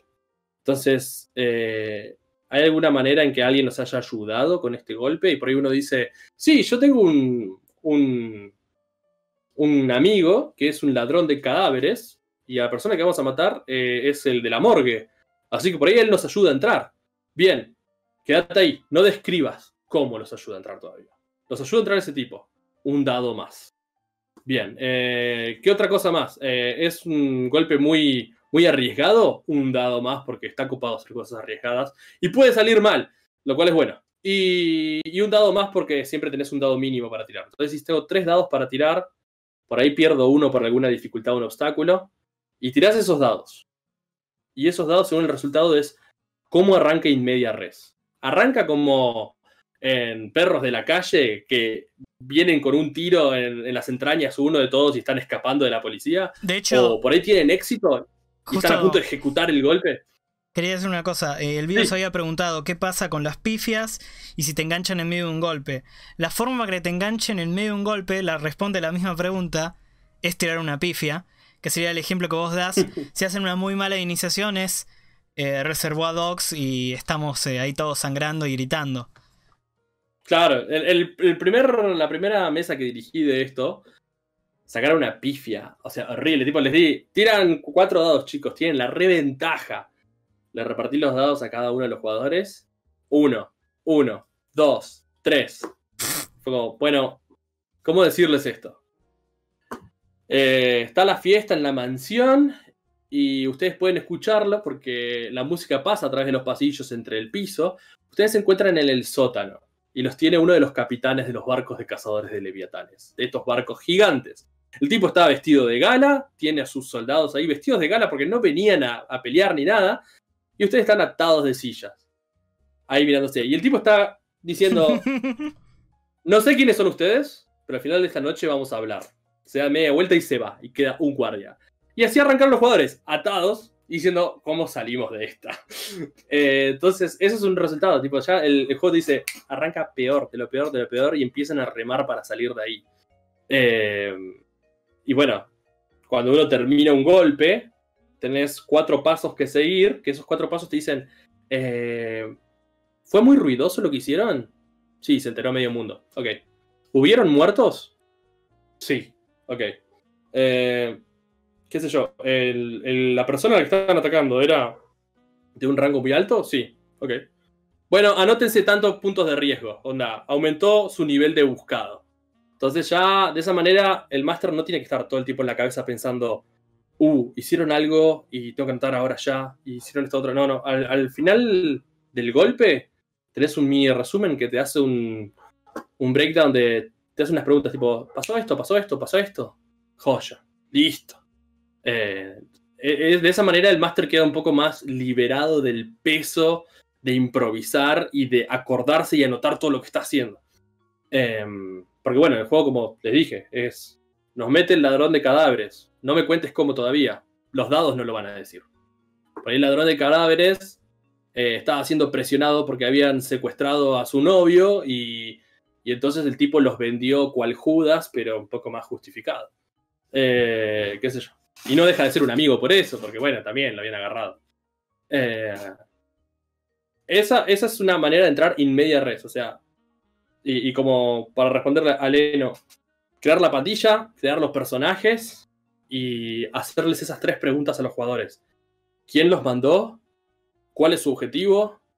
¿Y cómo lo planean hacer? El detalle. El juego insiste mucho en que esas tres preguntas le permiten al director eh, disparar y llenar casi todos los, los, vacíos narrativos para que esté bien justificado eh, la, aventura improvisada que van a hacer. Eh, después de que termina el, el golpe, después de que vemos cuántas estrellitas de GTA tengo por andar con el tanque en medio de, de, esta ciudad de, ¿cómo se llama? De, de, de no, no, no Wall. No Wall, no Wall. Eh, no son ballenas, son leviatanes, son demonios. el juego nos da una recompensa, ¿no? En teoría. sí. el juego el mismo John Harper te dice, y el juego lo dice en las reglas, no trates de negociar la recompensa con los jugadores. No, que no sea algo como volvés y el patrón te dice, che, igual no salió tan bien, te descuento tanta plata. No, no, no, eso, no lo hagas porque el juego no se trata de negociar. El juego se trata de los golpes. Entonces, lo que no se trata del juego, dejarlo libre. Tipo, eran cuatro monedas lo que se tenía que pagar, que es una abstracción. Eh, bueno, son cuatro monedas. Listo. Eh, se pagan. Ya las consecuencias son de los niveles de riesgo, los niveles de exposición que tienen ellos. Eh, incluso hay una tirada para que se les acercan más problemas encima. Entonces, con tantos problemas le estás tirando encima, no te metas en algo que no deja una discusión divertida. Porque como siempre, el juego es, es una conversación. Entonces, ¿es divertido negociar tus monedas? En este juego particularmente no. Quizás en otros sí. Eh, y dice, bueno, eso se hace antes de ir al encargo, decís, la misión, ¿va a ser muy difícil? Sí, toma tantas monedas. Eh, ¿Hay algún bonus? ¿Reacciona alguno de nuestras propiedades a esto? Eh, bien, mandate por acá. Te, lo dice el mismo juego, te dice más dos monedas, menos dos monedas. Eh, es, más, más o menos sencillo. Eh, esas. Sí. Respondiendo una cosa rápida que Boromir pregunta: ¿y si los jugadores quisieran negociar la recompensa? No, porque el propio juego dice es para ambos lados. Lo que es el trato es el trato. Es el único. A pesar de que sea parte de los tropes de la novela negra, y bien del sistema Grimdark que, que lleva Blazing the Dark, el sistema de juego dice, vamos a olvidar esto y no, eh, estas monedas ganan estas monedas, punto, pim, pum, pam. ¿Quieren más? Hagan otro golpe. Claro. Ah, cuando uno termina en la fase de recompensas, el paso 3 es un enriedo. Eh, según el nivel de buscado, tiran un D6, alguno, y sucede una consecuencia. Te agarran los casacas azules, que es la policía y te dicen que empieces a alargar información de tu banda, subiendo el riesgo. Vos podés resistirte. Si lo haces, te, te, revientan a piñas y a patadas. Podés resistirte de nuevo y tratar de salir medio ileso, pero vas a quedar roto. O podés pagarles monedas para sobornarlos y decirles, chicos, no me vieron acá, no quiero tener problemas, permiso, sigo mi camino. Eh, o podés largarle la información y subir el nivel de riesgo de la banda. Entonces, eh, y son, son creo que 12 nomás opciones que hay, o, más o menos. Y uno, si quiere, podría aumentarlas, escribir, tipo, el juego está hecho para ser hackeado. O sea, puedes aumentarla y poner una que sea eh, el patrón nos renegocia el coso, el problema. Una consulta. pero no sé si funcionaría tanto. Respecto a lo que vos dijiste de monedas, que es una abstracción de la recompensa, eh, puede ser como. Es algo, es un elemento de valor, pero no, no es algo específicamente una moneda. En Gears by Moonlight son acciones directamente, no, ni, ni hay recompensa de eso. Eh, no, claro. Pero tienen la misma. Pero se usan en reglas para lo mismo que. ¿Para qué usaría yo las monedas en el juego? El juego dice. Las monedas son para. Para pagar sobornos. De esa manera mejorar tiradas. Por ejemplo, yo gasto una de mis acciones para ir al mercado y tratar de encontrar un objeto, tratar de adquirir un activo. Saqué una tirada malísima. Gasto una moneda para mejorarla en un grado más. O sea, de fallo la mejoro a éxito parcial. O gasto otra moneda adicional para mejorarla a éxito. O yo quiero conseguir el objeto ya. Pago tres monedas. O sea, los trabajos calculen que les dan ocho monedas y se tienen que repartir entre el grupo. Yo pago tres monedas para conseguir un crítico y conseguir el objeto. Listo, lo quiero. Pagué mis, mis monedas para mejorar mi tirada y que esa acción no sea perdida en, un reloj contador. O sirve también para tener una acción adicional. Fui a, a, tratar de sacarme el estrés de encima, porque en este juego los personajes van ganando estrés, como, como en 2010, toda esta década. Y uno para sacarse el estrés tiene que viciar. Y no hablo del LOL, hablo de. Alguno tiene fe, tiene que ir a confesarse a la iglesia. Alguno tiene un. literalmente, literalmente Darkest Dungeon. Que sí, la visión y los tenés que meter a, a su vicio. Al burdel, a rezar, a. No sé, a lo que quieras, a lo que. El juego tira unos tics así como diciendo: estos son los que van. Y por ahí vos fuiste y te quitó muy poco estrés y necesitas ir de nuevo. Entonces gastas otra acción más. Pero si te quedas sin acciones, ¿cómo sigo actuando para para ir al siguiente golpe. Bueno, empezás a quemar monedas. Y las monedas eh, son básicamente eh, tu calidad de vida, por así decirlo. Es como, yo puedo hacer más acciones porque tengo plata. El dinero es dinero. Una persona que. Claro. Dinero, dinero, dinero. El, y bueno, ¿qué sucede? El, Iba a contar lo de los vicios, pero mejor no entrar en eso todavía. Eh, además, las monedas vos las podés ir acumulando, como decir, las voy llenando en mi banco, y según cada cinco monedas que tengas acumuladas, mejora la calidad de tu personaje automáticamente. O sea, si vos no tenés monedas acumuladas, vivís en una pensión, tu cama apenas tiene paja, eh, y manejate. O sea, ese es tu estilo de vida. No me digas que puedes entrar al pub de, o al, club social vestido con toda la ropa bling bling, porque tu personaje no tiene un mango, ¿entendés? Entonces empezó a ahorrar y vas trasladándose ahí hasta que el personaje tiene una calidad que más o menos lo pone en una posición ficcional que dice, sí, este personaje podría hacer esas cosas. Em, para ese, tipo de cosas sirven las monedas. Mejorar tiradas, acciones adicionales o mejorar tu calidad de vida. O sea, es una abstracción también de las acciones de, del, antes del golpe. Como para ir. Eh, Exacto. Y o sea, después del golpe, las consecuencias, empieza el descanso, usan sus monedas, que serían casi acciones. Eh, ahí ves como los jugadores hacia dónde apuntan, qué es lo que quieren hacer, a dónde investigan. Y ellos deciden cuál es el próximo golpe. O el golpe puede llegar a ellos. También lo puedes sugerir vos como director, porque recordemos que este juego mama mucho de los PBTA. Eh, podríamos considerarlo prácticamente un PBTA con muchas reglas encima. Porque vos como master, si bien no tenés esas, esas hard moves encima, te dice, hace esto. Y vos decís, ah, es un hard move, es de PBTA. Y podrías hacer eso, que les llegue información a través de alguno de los contactos. Los ves medios perdidos a los jugadores, no saben para dónde patear. Y dices, bueno, ¿sabes qué? Te encontrás con tu contacto, eh, a la mina que te trae información y te dice, che, estoy eh, con los bolsillos vacíos, necesito monedas. Si me das una moneda, te doy un golpe que lo sacas fácil. Eh, entonces, listo, le entregaste como director una misión a alguien. y además le dijiste, toma, tenés un dado adicional porque es fácil, lo pagaste. Eh, o, bueno, hay una tabla al final del libro, cerca del final, en donde dice, si no saben qué hacer, tiras en esta tabla. Un patrón los contacta porque sabe que tienen una reputación.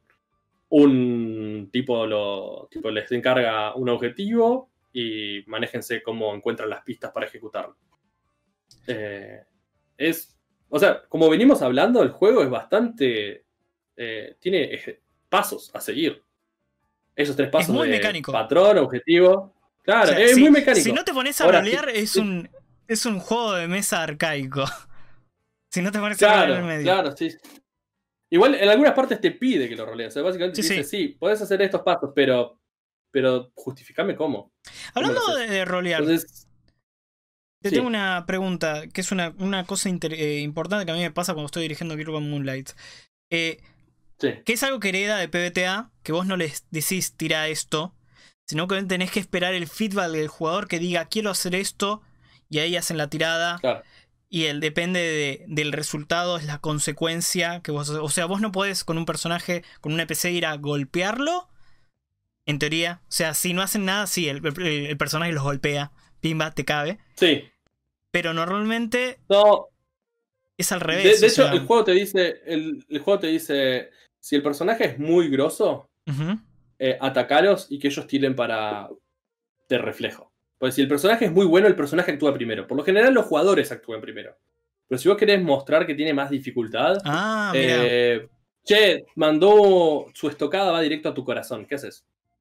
Un élite, eh, tipo. Trasteo, trasteo una olla acá porque hace dos días sabía que este tipo era jodido. Soy Marty McFly, voy a un duelo, no sé disparar me pongo una placa de metal en el pecho. Entonces el tipo tiene un flashback en donde él sabía que lo iban a, acuchillar y nada, trasteó algo para que refleje eso. Eh, pero viste, ahí tienes que pedirle al jugador que piense qué va a hacer, tanto en el presente como en el pasado. Porque el juego como que la parte cronológica la toma, va para adelante y para atrás todo el tiempo. Eh, em, o sea, en el caso de que me estoy atado, eh, yo voy a. O sea, no me voy a quedar ahí quieto sin hacer nada, sino que diría. bueno, quiero eh, empezar a hablarle al guardia para chamullármelo y que me libere, alguna porquería así. Bueno, decís, y mira, esto es una posición de mierda, es súper arriesgado lo que querés. Tiro los dados, de golpe me sale súper bien, haces un reloj o directamente aparece, pasa la, acción.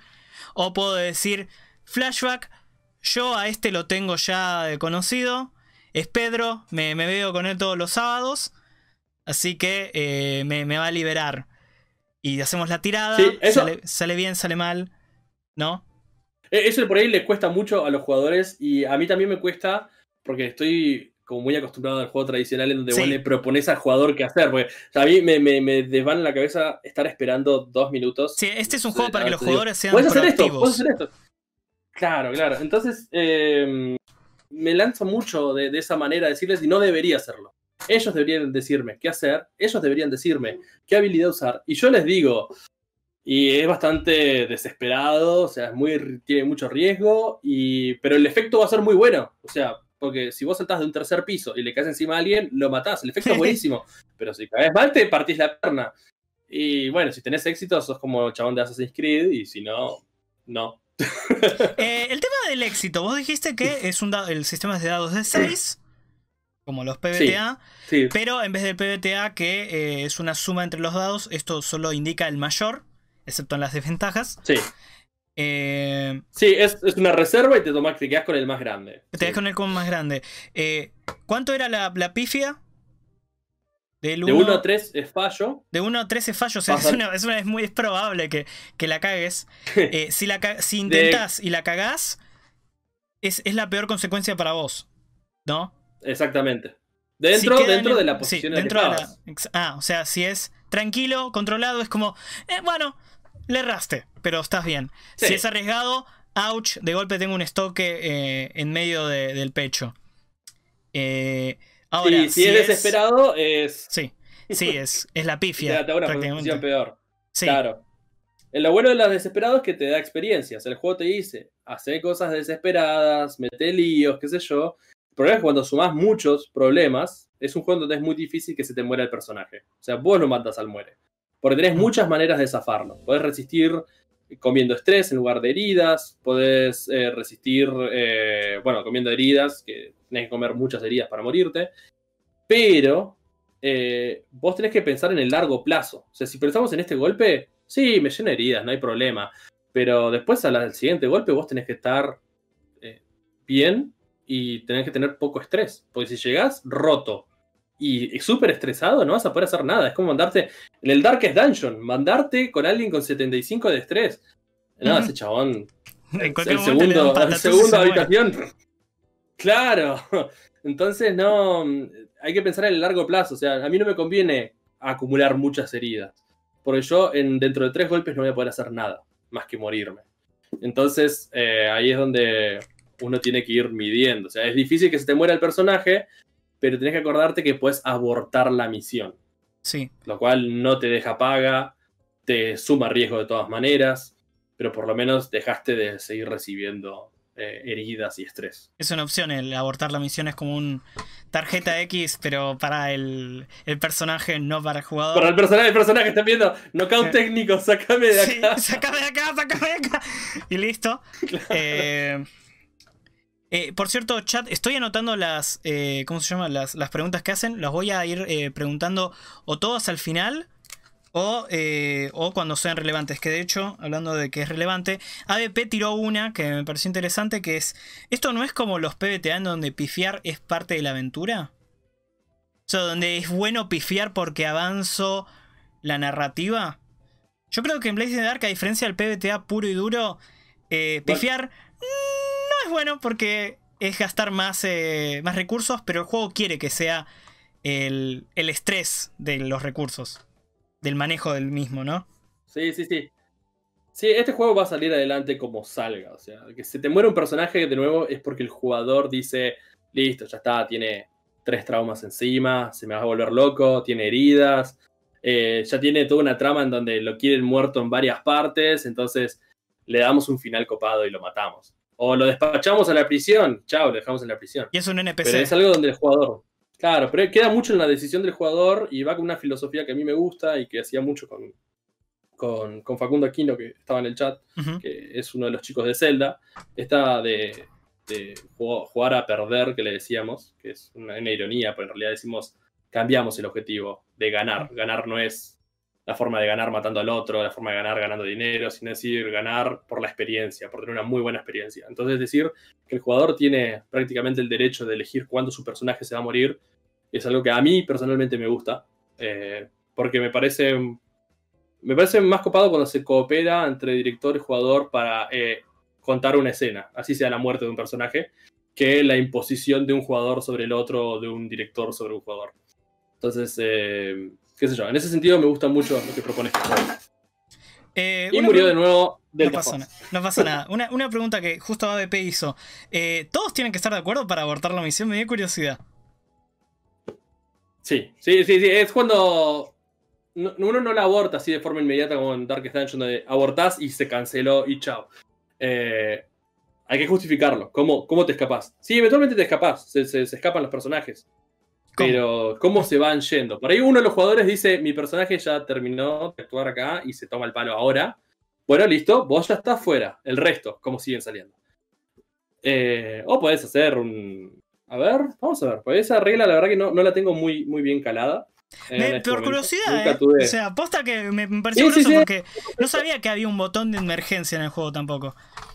Aunque puede fallar el llama, Además, aparece, en el índice. O sea, vos en el índice tenés el golpe, todos los días, y uno dice abortar un golpe.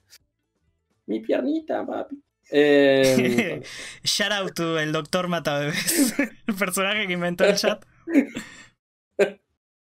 Eh, abortar, abortar un golpe, lleva directamente a una fase de descanso. Ah, sí, es un botón. Ah, Sigue los puntos para la fase de descanso que aparecen siguiendo el capítulo. Lo normal es el beneficio, que el beneficio sea cero, ya que no han logrado nada. Aún así, el riesgo aumenta y se enfrentan a aprietos según las reglas. Eh, sí, sí, sí. O sea, eh, podés enfrentar el pero las consecuencias después se sienten. Y se sienten no, tenés, no tenés recompensa, te aumenta el riesgo igual, o sea, la gente te escuchó, estuviste ahí, hiciste quilombo. Va, incluso en la parte de riesgo te dice, eh, cuando uno mide el riesgo, en las recompensas también mide el, renombre que gana la banda, la reputación. Y si yo hago algo de una manera súper oculta, de manera que nadie se enteró que yo estuve ahí, tampoco gano reputación, pues no tiene lógica. Y el juego te lo hace saber, o sea, tiene que tener sentido. Vos, esto no es un videojuego donde, ah, sí, exploté el bug este, no gano riesgo, pero gano reputación, gano oro, qué sé yo. No, te dice, mirá, fíjate, pasó esto, pasó esto. Te, te hace preguntas hacia la ficción, hacia la historia. ¿Pasaron estas cosas? Sí. Bueno, tiene lógica que sea esto, ¿no? Sí, dale, de una. Entonces, eh... ah, hablando de eso, les voy a mostrar la tabla de cómo es esto del. del eh, de la fase. Eh, la, la, voy a mostrar eh, visualmente. Igualmente te voy a seguir hablando mientras tanto, porque de vuelta esto lo voy a subir a Spotify y ahí no van a poder ver un carajo.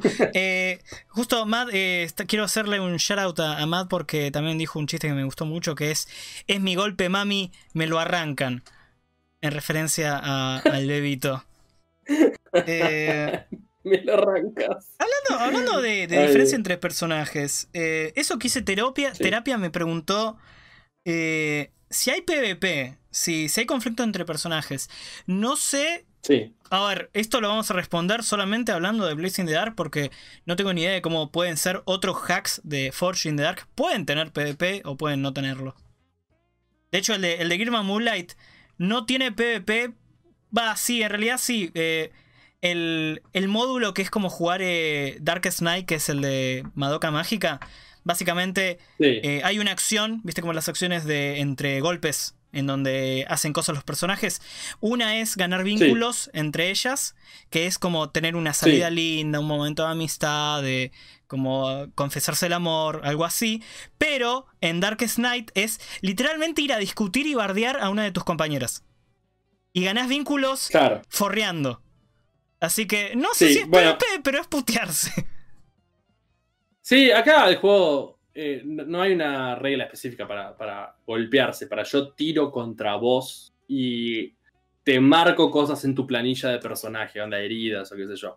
Eh, no, el juego eh, como al igual que Girl Moonlight lo, lo, promueve, por dice una de las maneras de ganar puntos de experiencia para la pandilla, para la hoja de la pandilla, es que haya aparecido un conflicto. Entonces, si hay un conflicto de intereses y, se golpean y qué sé yo, bueno, decían ustedes. No hay, no hay un. No hay una tirada que lo resuelva. para mí, uno de los primeros juegos en resolverlo de manera que no sea PvP fue Vampiro la Mascarada con el duelo de miradas. La verdad que eso para, para, para, para, para, para, para, para, no revueles al, al chat. Sí. Para, me estás diciendo que, que se puede hacer PvP en vampiros sin matar al otro? Vos sabés lo que les, estás abriendo el tercer ojo de la iluminación al chat en este momento y a los escuchantes. salió en el 95, la segunda edición. Duelo de miradas. Creo que está incluso en la primera edición. Cuando dos personajes están discutiendo, vos como Master, cuando se miran a los ojos, puedes decir, ¡pa! Pegarle a la mesa y decir, duelo de miradas. Y se tienen que callar, dejar de discutir, tirar, eh, carisma más no sé qué cosa, y el que gane eh, se impone como dominante sobre el otro y el otro es su perra, tiene las dificultades aumentadas y no sé qué cosas no puede hacer. Mirá vos. ¿Sabes que no, no me acordaba de, esa, regla ni en pedo? Sí, mi máster de, Bariloche, eh, que descanse en paz, eh, lo, usaba muy, muy seguido. Era como, ya está, o sea, está bien, la mina nos llevaba 15 años a nosotros, no le gustaba las peleitas de, nada, de pendejo puberto, de 14 años, 15 años. Entonces, duelo de miradas y listo. Y con eso, hoy en día yo me doy cuenta. claro, hoy en día me doy cuenta y es, es un mecanismo anti-pelea de party muy bueno. Eh, y se puede eh. justificar tranquilamente en lore. Son la, la, bestia interna gritándose y se define quién es el alfa. Sin seguir entrando en tema de vampiro. No, no, y en este juego lo que hace es decir, canaliza todo eso a través de, como decimos nosotros, eh, ¿hubo una pelea interna entre el grupo? Sí, y al ponerlo como motivación, lo más probable es que no surja como algo, como un PvP, así que no, no te lo esperas, sino que surja adrede, como nuestros personajes están peleando entre sí. Además de que es, en un juego moderno te dice, che, chicos, hay buenas prácticas para directores y jugadores y hay malos hábitos para jugadores y directores. Mm. O sea, eh, o sea abramos el libro y digamos, estos son los problemas. No lo hagamos. Eh, igual no, no, no he visto nada de cómo un PJ puede afectar a otro con dados. O sea, honestamente no, no pasé por ahí. Y si lo leí en inglés cuando me leí el otro, bueno, sí. ya se me quedó medio olvidado porque nunca me sucedió y no creo. Y si me sucede, creo que tengo otras maneras de solucionarlo. Em, pero no, incluso. Vos fíjate que está en el índice abortar un golpe, pero no tenés nada acerca de personaje contra personaje. Perfecto. Sí está marcado en negrita buenas prácticas para los jugadores. Onda, no rompan las pelotas. claro, exactamente. en resumen.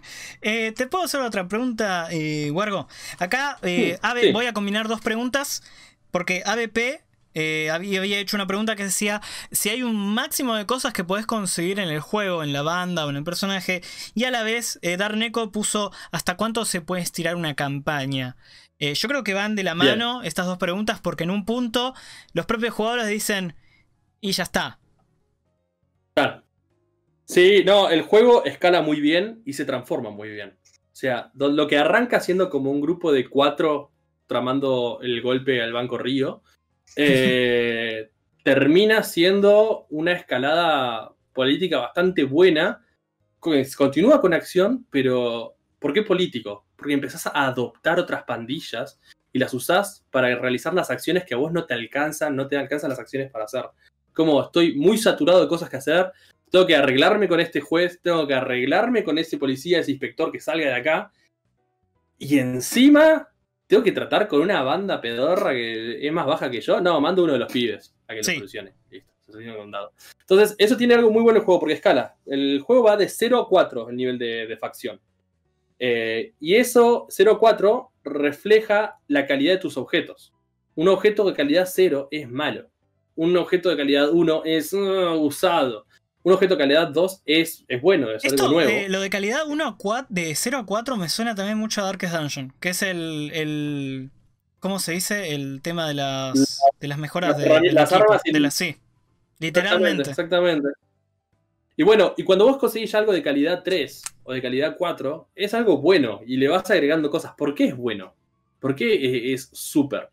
Pero ¿qué sucede? Vos llegás hasta nivel 4 como pandilla y ya sos una cosa zarpada gigante. Hay facciones que exceden ese nivel, como es eh, el municipio, el consejo municipal de la ciudad, es nivel 5 porque la ciudad es gigante. O las fuerzas imperiales, son nivel 6. O sea, estamos hablando de la fuerza del imperio, vienen con tecnología de punta. Vos no te querés meter contra estos tipos. Lo puedes hacer, porque son nivel 6, vos sos nivel 4 como máximo, y bueno, vos puedes hacer golpes dos niveles más arriba. Va a estar complicado. si algo te excede por dos o más, es automáticamente Pero no vas a ganarles nunca. Claro, si vos sos nivel 0, todo lo que sea nivel 3 en adelante es un fallo automático. No tenés las herramientas, no te da punto. Eh, entonces, eh, ponele que cuando vos seas nivel 3 de pandilla, no vas a poder pegarle igual al imperio. El imperio es el último nivel. Es lo máximo. Eh, pero vos qué dirías que es como el final de una campaña, por así decirlo. El endgame. Eh, porque llegar. Yo el nivel 4, ok. Sí. ¿Qué hago ahí? ¿Cómo terminé? ¿Cómo sería mi, llegar... mi, mesita de, asesinos? Ahora somos una leyenda de asesinos. Eh, eh Assassin Incorporated, nivel 4. ¿Cómo, cómo terminaría ahí el juego? Mira, antes de llegar a ese nivel 4, más probable es que tus personajes se hayan muerto en el camino o hayan ido presos. Sí. Entonces, uno, lo que yo lo mido es una campaña, es decir, bueno, ¿cuánto le cuesta a una pandilla subir de nivel 0 a nivel 1? Y esa es la primera temporada. Sí. Y de nivel 2 a nivel 3. Y esa es la segunda temporada. Y si nosotros vemos la serie Peaky Blinders, pasa exactamente lo mismo. Empiezan siendo un grupo, un antro de apuestas ilegales, eh, que nada, ilegal, y el final de la primera temporada es los chabones consiguiendo el papel, que son legales y que el loco que controla todas las apuestas les dio el visto bueno para que puedan hacer apuestas legales dentro de su hipódromo. Y después vos vas a la segunda temporada y excede eso, los chabones ya. Tranqui, tranqui, tranqui con los spoilers, tranqui con los spoilers. No, no, no, no, no, no hay con spoilers. Eso, fue la primera temporada, porque te lo cuentan de entrada. Dices, estamos apuestas ilegales, queremos ser legales. Listo, fenómeno. La segunda temporada excede eso. La tercera temporada decís, pará, pará. Y, la cuarta temporada ya te saliste del esquema. O sea, lo mirás con la primera temporada de nuevo y decís, no, chabón, vinieron de la nada y crecieron y cada expansión trajo nuevo esquema de juego. Porque no es lo mismo jugar siendo una pandilla de cuatro personas que siendo una pandilla de 30, o sea, tener 26 penejotas y además tener tres pandillas más abajo tuyo. Y cuando eres tres pandillas, las pandillas te piden cosas, eh, vos eh, las usás para ciertas otras cosas, te fallan, y no es que, uy, salió mal los dados, no.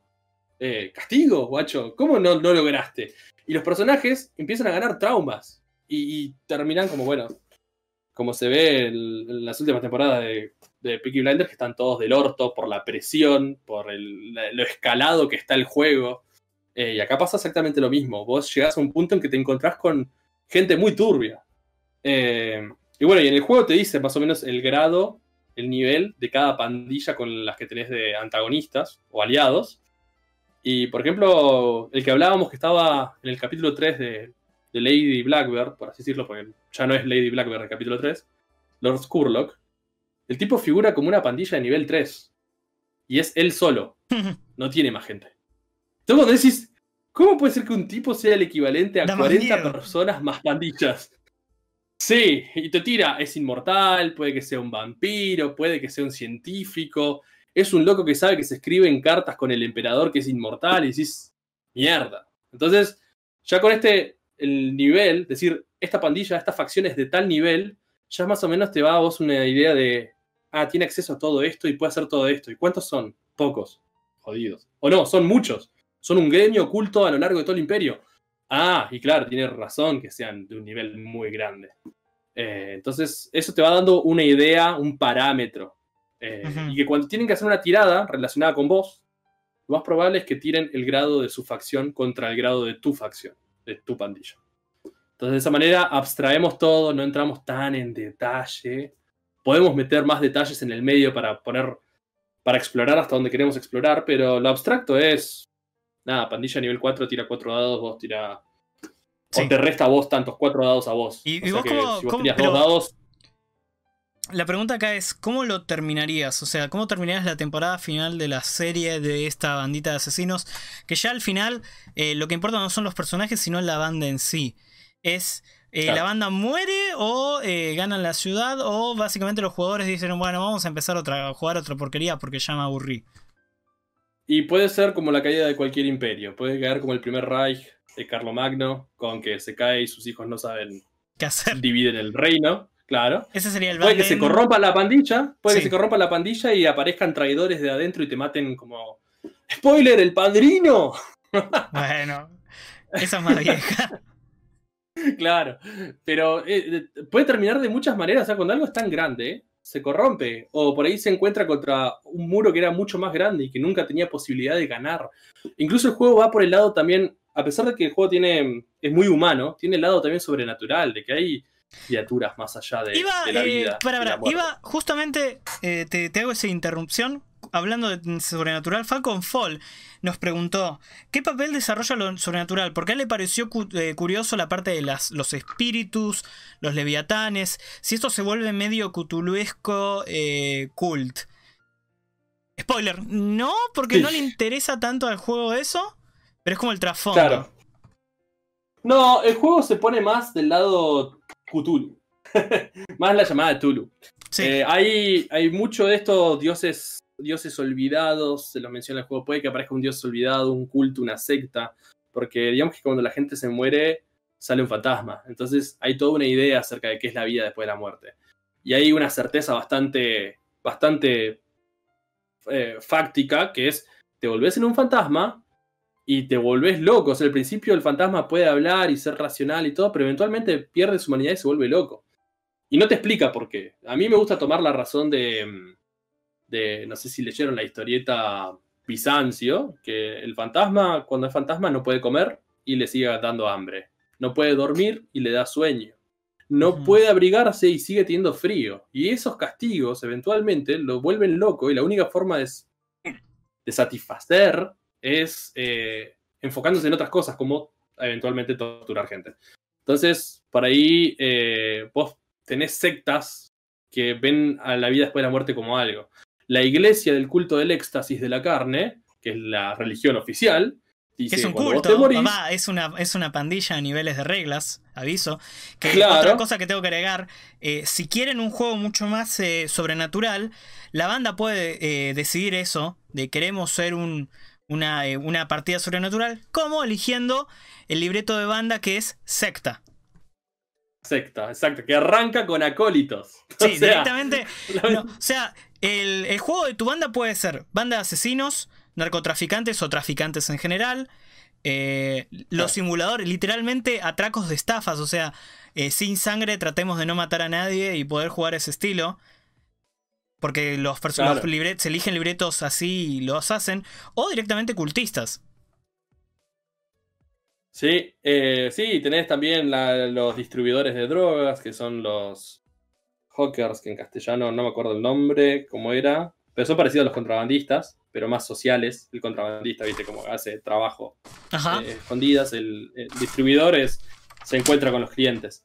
Y mm, y la secta en particular es, como decís vos, se va para el lado sobrenatural y tocar toda la parte de, bueno, quizás nosotros trabajamos con gente con fantasmas. O sea, sabemos que alguien se murió, tenemos la manera de darnos cuenta antes, llegamos con su fantasma y le decimos, mira, viene la iglesia para llevarte al crematorio. ¿Querés que te escaparte? Decimos con tu herencia. Claro, como yo te salvo, estabas muerto, pero te voy a salvar de la destrucción total. Entonces puede ser eso. Ahí también el juego sugiere que hay todo un mercado fantasmal que puede haber, que hay fantasmas que ya tienen, y espíritus que se mueven de una manera dentro de la ciudad, porque como está la iglesia constantemente cazándolos para destruirlos, tienen una manera de sobrevivir. E incluso en, en el distrito más vainilla del juego que te proponen, que es la pata del cuervo, la parte del cuervo tiene una regla adicional que dice, vos puedes hacer un pacto con el diablo para ganar un dado más, eh, para realizar algo. Pero eso te lo van a cobrar después o instantáneamente. Y te tira, dice, mira, acá puedes hacer el pacto con el diablo para que te posea un espíritu asesinado recientemente y te sume un dado más a atacar de forma violenta. Pero siempre existe el riesgo en tus éxitos de lastimar gente inocente y de destruir a diestra y siniestra. ¿Por qué?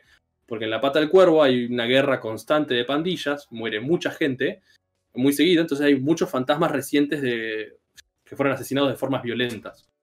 Y nada, ¿querés un dado más? Dejate poseer cruzó un fantasma violento, lo aceptaste dentro tuyo y te sumó un dado. Eh, entonces ahí está toda esta carga sobrenatural dentro del juego que uno la puede atacar. Eh, em, hablando, justo dijiste una palabra clave que eh, me gustaría que la aclares. ¿Qué es eso del pacto del diablo? Bien, en el juego vos tenés, cuando tirás los dados, tirás la reserva de tu acción, que es como la habilidad, que va de 0 a 4. si si vos querés más dados, puedes esforzarte, lo cual te consume estrés. Te sumas más estrés, pero tirás un dado más. Y si vos no querés pasarte de estrés para no ganarte un trauma, eh, podés hacer un pacto con el diablo para que tengas un dado más en algo a cambio de que algo malo vaya a suceder inmediatamente o tiempo después. Eh, y eso es algo que el, libro te pone que el director tiene que proponérselo a los jugadores. Onda, ¿querés hacer un pacto con el diablo ahora? Tengo una idea muy buena para que vos aceptes un dado mío. ¿Qué es lo malo? Que si fallás la tirada, tenés que pagarlo igual. Sí. Sí o sí, lo malo va a pasar. Sí, sí, sí, sí. Eh, la Entonces, em, claro. Y bueno, eso le mete jugo al juego, porque la idea es todo el tiempo de llevar todo al grado desesperado. La forma más fácil de hacer un pacto con el diablo es aumentar la posición a desesperado. Eh, y ¿por qué aumenta a desesperado? Y porque las casualidades del destino o el diablo mismo te pusieron una consecuencia más chota en caso de que falles. Em, igual mucha gente está muy en contra de eso, porque muchos lo hacen. Yo he leído en foros de subreddit, en subreddits que dicen, sí, eh, yo le aumento el costo desesperado y otros dicen, no, el pacto con el diablo es otra cosa, no habría que mezclarlo con la posición, habría que, mm, tendría que ser algo narrativo que vaya a pegar después para que tenga su propia esencia y, sustancia. Sí. Eh, pero bueno. Eh, hay maneras rápidas de, hacerlo, como estás improvisando todo el tiempo, por ahí no se te ocurre ninguna y bueno, la, como te decía, los distritos traen algunos consejos sobre cómo abordar más la esencia del distrito y Pata del Cuervo dice, acá los, patos, los pactos con el diablo te bonifican de esta manera y vienen con fantasmas incluidos, caos, destrucción. Perfecto. Eh, bueno, eh, vamos a las últimas preguntas porque ya se está haciendo muy largo. Eh, eso que hice terapia había preguntado si había metajuego y si este es bueno o malo. Yo creo que como todo PBTA, Blazing Dark muchísimo más el metajuego mm. es parte del juego en sí, entre los jugadores y el master. Claro, acá lo que importa más es el juego de buena fe. Sí. O sea, no tiene. Estamos todos tratando de crear una historia copada. Eh, no tiene sentido explotar las reglas en contra del director. Eh, o sea, el metajuego que lo entendemos como de mala fe es el metajuego que busca ganarle a alguna de las personas en la mesa, sea el director o sea otro jugador. Ahora, existe el metajuego de buena fe, que yo con otro jugador acordamos que nuestros personajes se llevan mal para hacer demostraciones de, drama en, la pandilla y ganar experiencia. Es metajuego porque queremos ganar experiencia, pero tenemos que rolear cómo nos peleamos. Eh, o con el director, el director constantemente cuando te dice, mira, lo que estás intentando hacer te va a poner en una posición desesperada porque puede suceder esto. Y además tu efecto va a ser limitado porque el bicho es una coraza metálica y tu, saboteo con todo lo rudimentario que tenés no da para hacerle mucho daño. A no ser que me expliques algo mejor. Entonces, el director te adelantó ya qué cosas van a pasar mal y cuál va a ser el efecto. Y eso es metajuego en otros juegos. Si vos ya sabés que, va a salir con éxito, o sea, que el éxito no va a ser bueno y que la consecuencia es muy mala, decís, no, no, no lo hago. Pero, qué sé yo, es de buena fe, porque el director también quiere ver algo interesante, o sea, está ahí por la historia, al igual que los jugadores. Entonces el, director va a hacer metajuego en pos de divertirse también. Eh, antes, para, ir cerrando, al menos el tema de Blazing Dark, lo que vamos a hacer ahora, eh, chat, es que vamos, eh, vamos a decir unas últimas palabras al respecto y después yo me voy a levantar. Se va, vamos a despedirnos oficialmente, entre comillas, pero el stream no se va a cortar. ¿Por qué? Porque ese va a ser la, esa va a ser la señal en donde yo voy a cortar el audio para que esto se escuche más adelante en Spotify. Si ven que me levanto o me muevo raro, es porque estoy viendo un mosquito que está acá el foro y no lo, quiero matar. Pero bueno, eh, volviendo al tema, discúlpenme. Eh, una de las preguntas. Ah, quiero decir una cosa más sobre, sobre, el libro. Que la traducción en español eh, está muy buena a, veces pasa que a nosotros en Argentina nos complican el tema de las traducciones españolas porque usan por ahí un lenguaje muy, muy callejero de allá. Es que eh, justamente en inglés es muy tiene muchos modismos en inglés de Blazing Dark.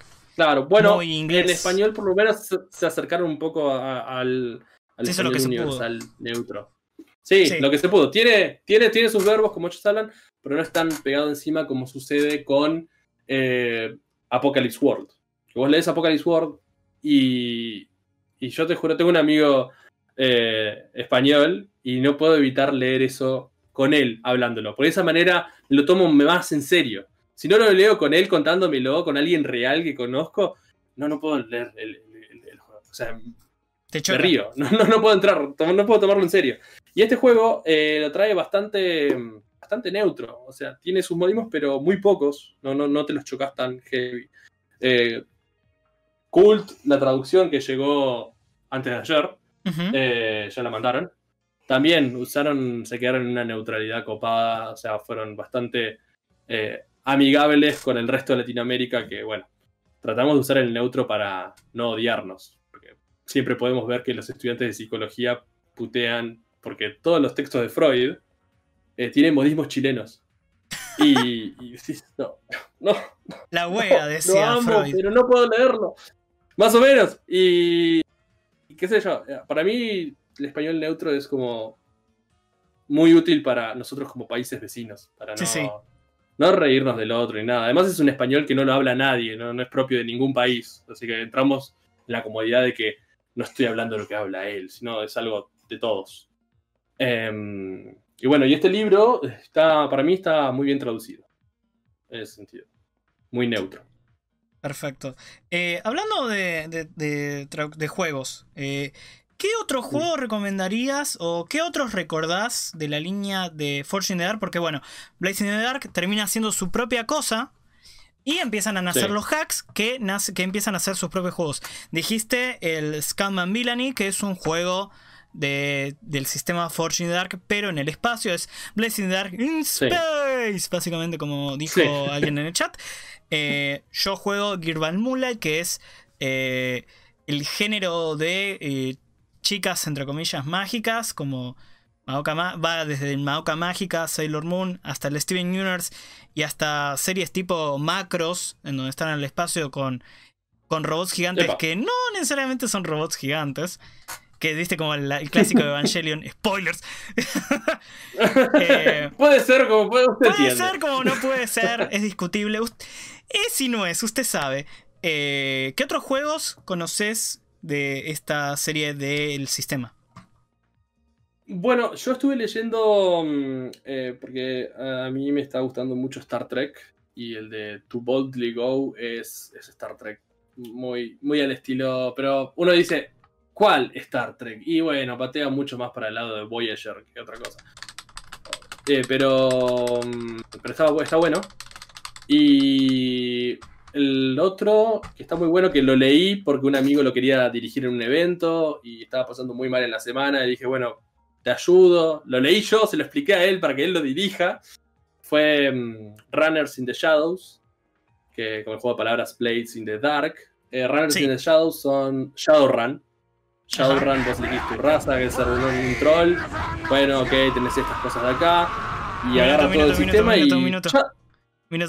Un minuto que justo tuvimos un raid, me había olvidado que los sonidos aparecen. Eh, muchísimas gracias, Hanso, por el raid. Disculpen por los que están escuchando esto, por las dudas, pero sí continúa.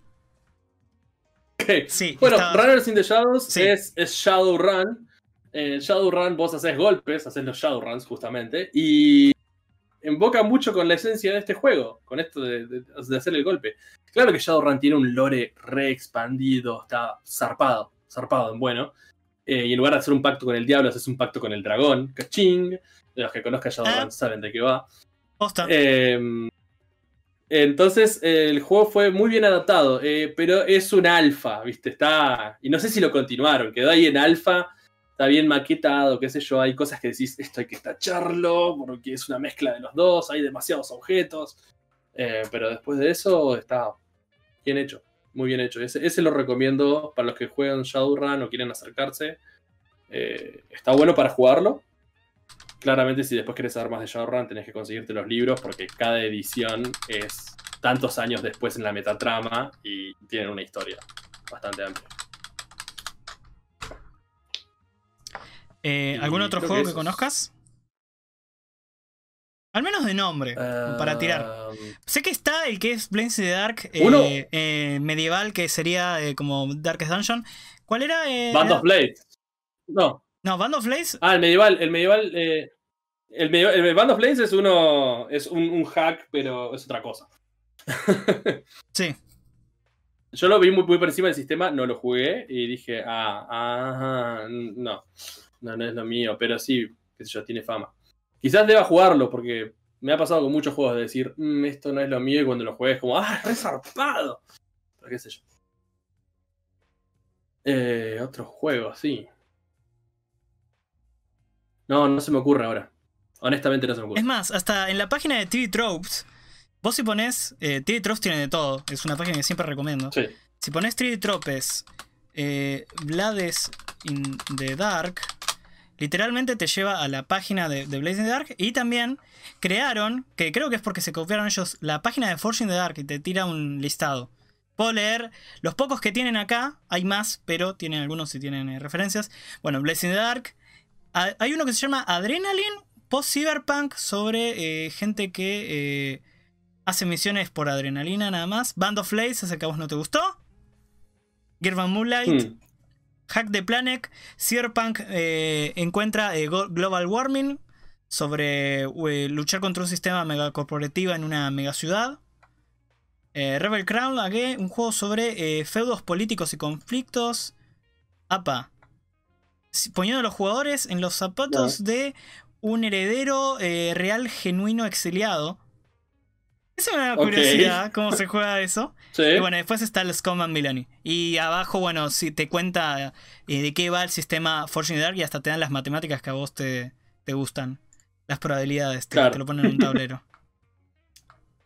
Claro, claro. Sí, para mí, para mí el, sistema importa y si bien yo no me lo aprendo de memoria y lo dirijo tal cual, no hago eso, pero sí el sistema para mí importa porque realmente eh, en este juego es la prueba de que importa. Sí, es otros el sistema. Sí, el no, es el, el funciona, Yo puedo jugar a D&D sin, matar a nadie, sin tirar a nada, sin tirar un dado. Sí, podés. Eh, podrías haber jugado otra cosa también. ¿Qué crees que te diga? Eh, no, eso quise entender. The Veil es PBTA, no es Fortune the Dark. Te lo digo porque lo estoy leyendo. es PBTA as fuck. el, que es Cyberpunk que leí es ese Hack de Planet, creo que es. Eh, escuché mucho en. Leí mucho en Reddit, pero no lo abrí, no sé qué cambios tiene, así que no. Prefiero no, hablar. Perfecto. Bueno, eh, simbólicamente, entre unas grandes eh, comillas, despedite de la gente que te está escuchando, porque la que te ven te van a seguir viendo. Ese beso no lo van a escuchar. no, bueno, sí, a los que me escuchen en Spotify. Ah, tampoco les puedo decir esto, porque los veo ahora en el chat. No. Eh, diablos. Nos eh, vemos en otra, otra entrevista, pseudo partida improvisada, one on one, quizás que hagamos. Eh, sí, posta. Espero que les haya gustado, gente, esta charla sobre Blazing the Dark. Creo que quedaron eh, bastantes cebados, acá al menos el chat que está en vivo, quedaron con las re ganas de, de jugar este sistema. Eh, yo estoy tratando como de a poco, qué sé yo, hago videos sobre Dungeon Dragon porque, porque es lo que me da de comer. Pero eh, al final del día también es como que quiero que vean que hay, hay más rol detrás de la colina. Eh, así que bueno, espero que les haya gustado. Yo ahora simbólicamente voy a levantarme y voy a ir al baño. Mientras que Wargo se va a quedar acá mirándolos de forma incómoda. Al menos no habla por no, no hables, no hables. Así simbólicamente queda el silencio y yo puedo recortar bien el audio. esto fue Wargo Wars. sí, esto fue Wargo Wars.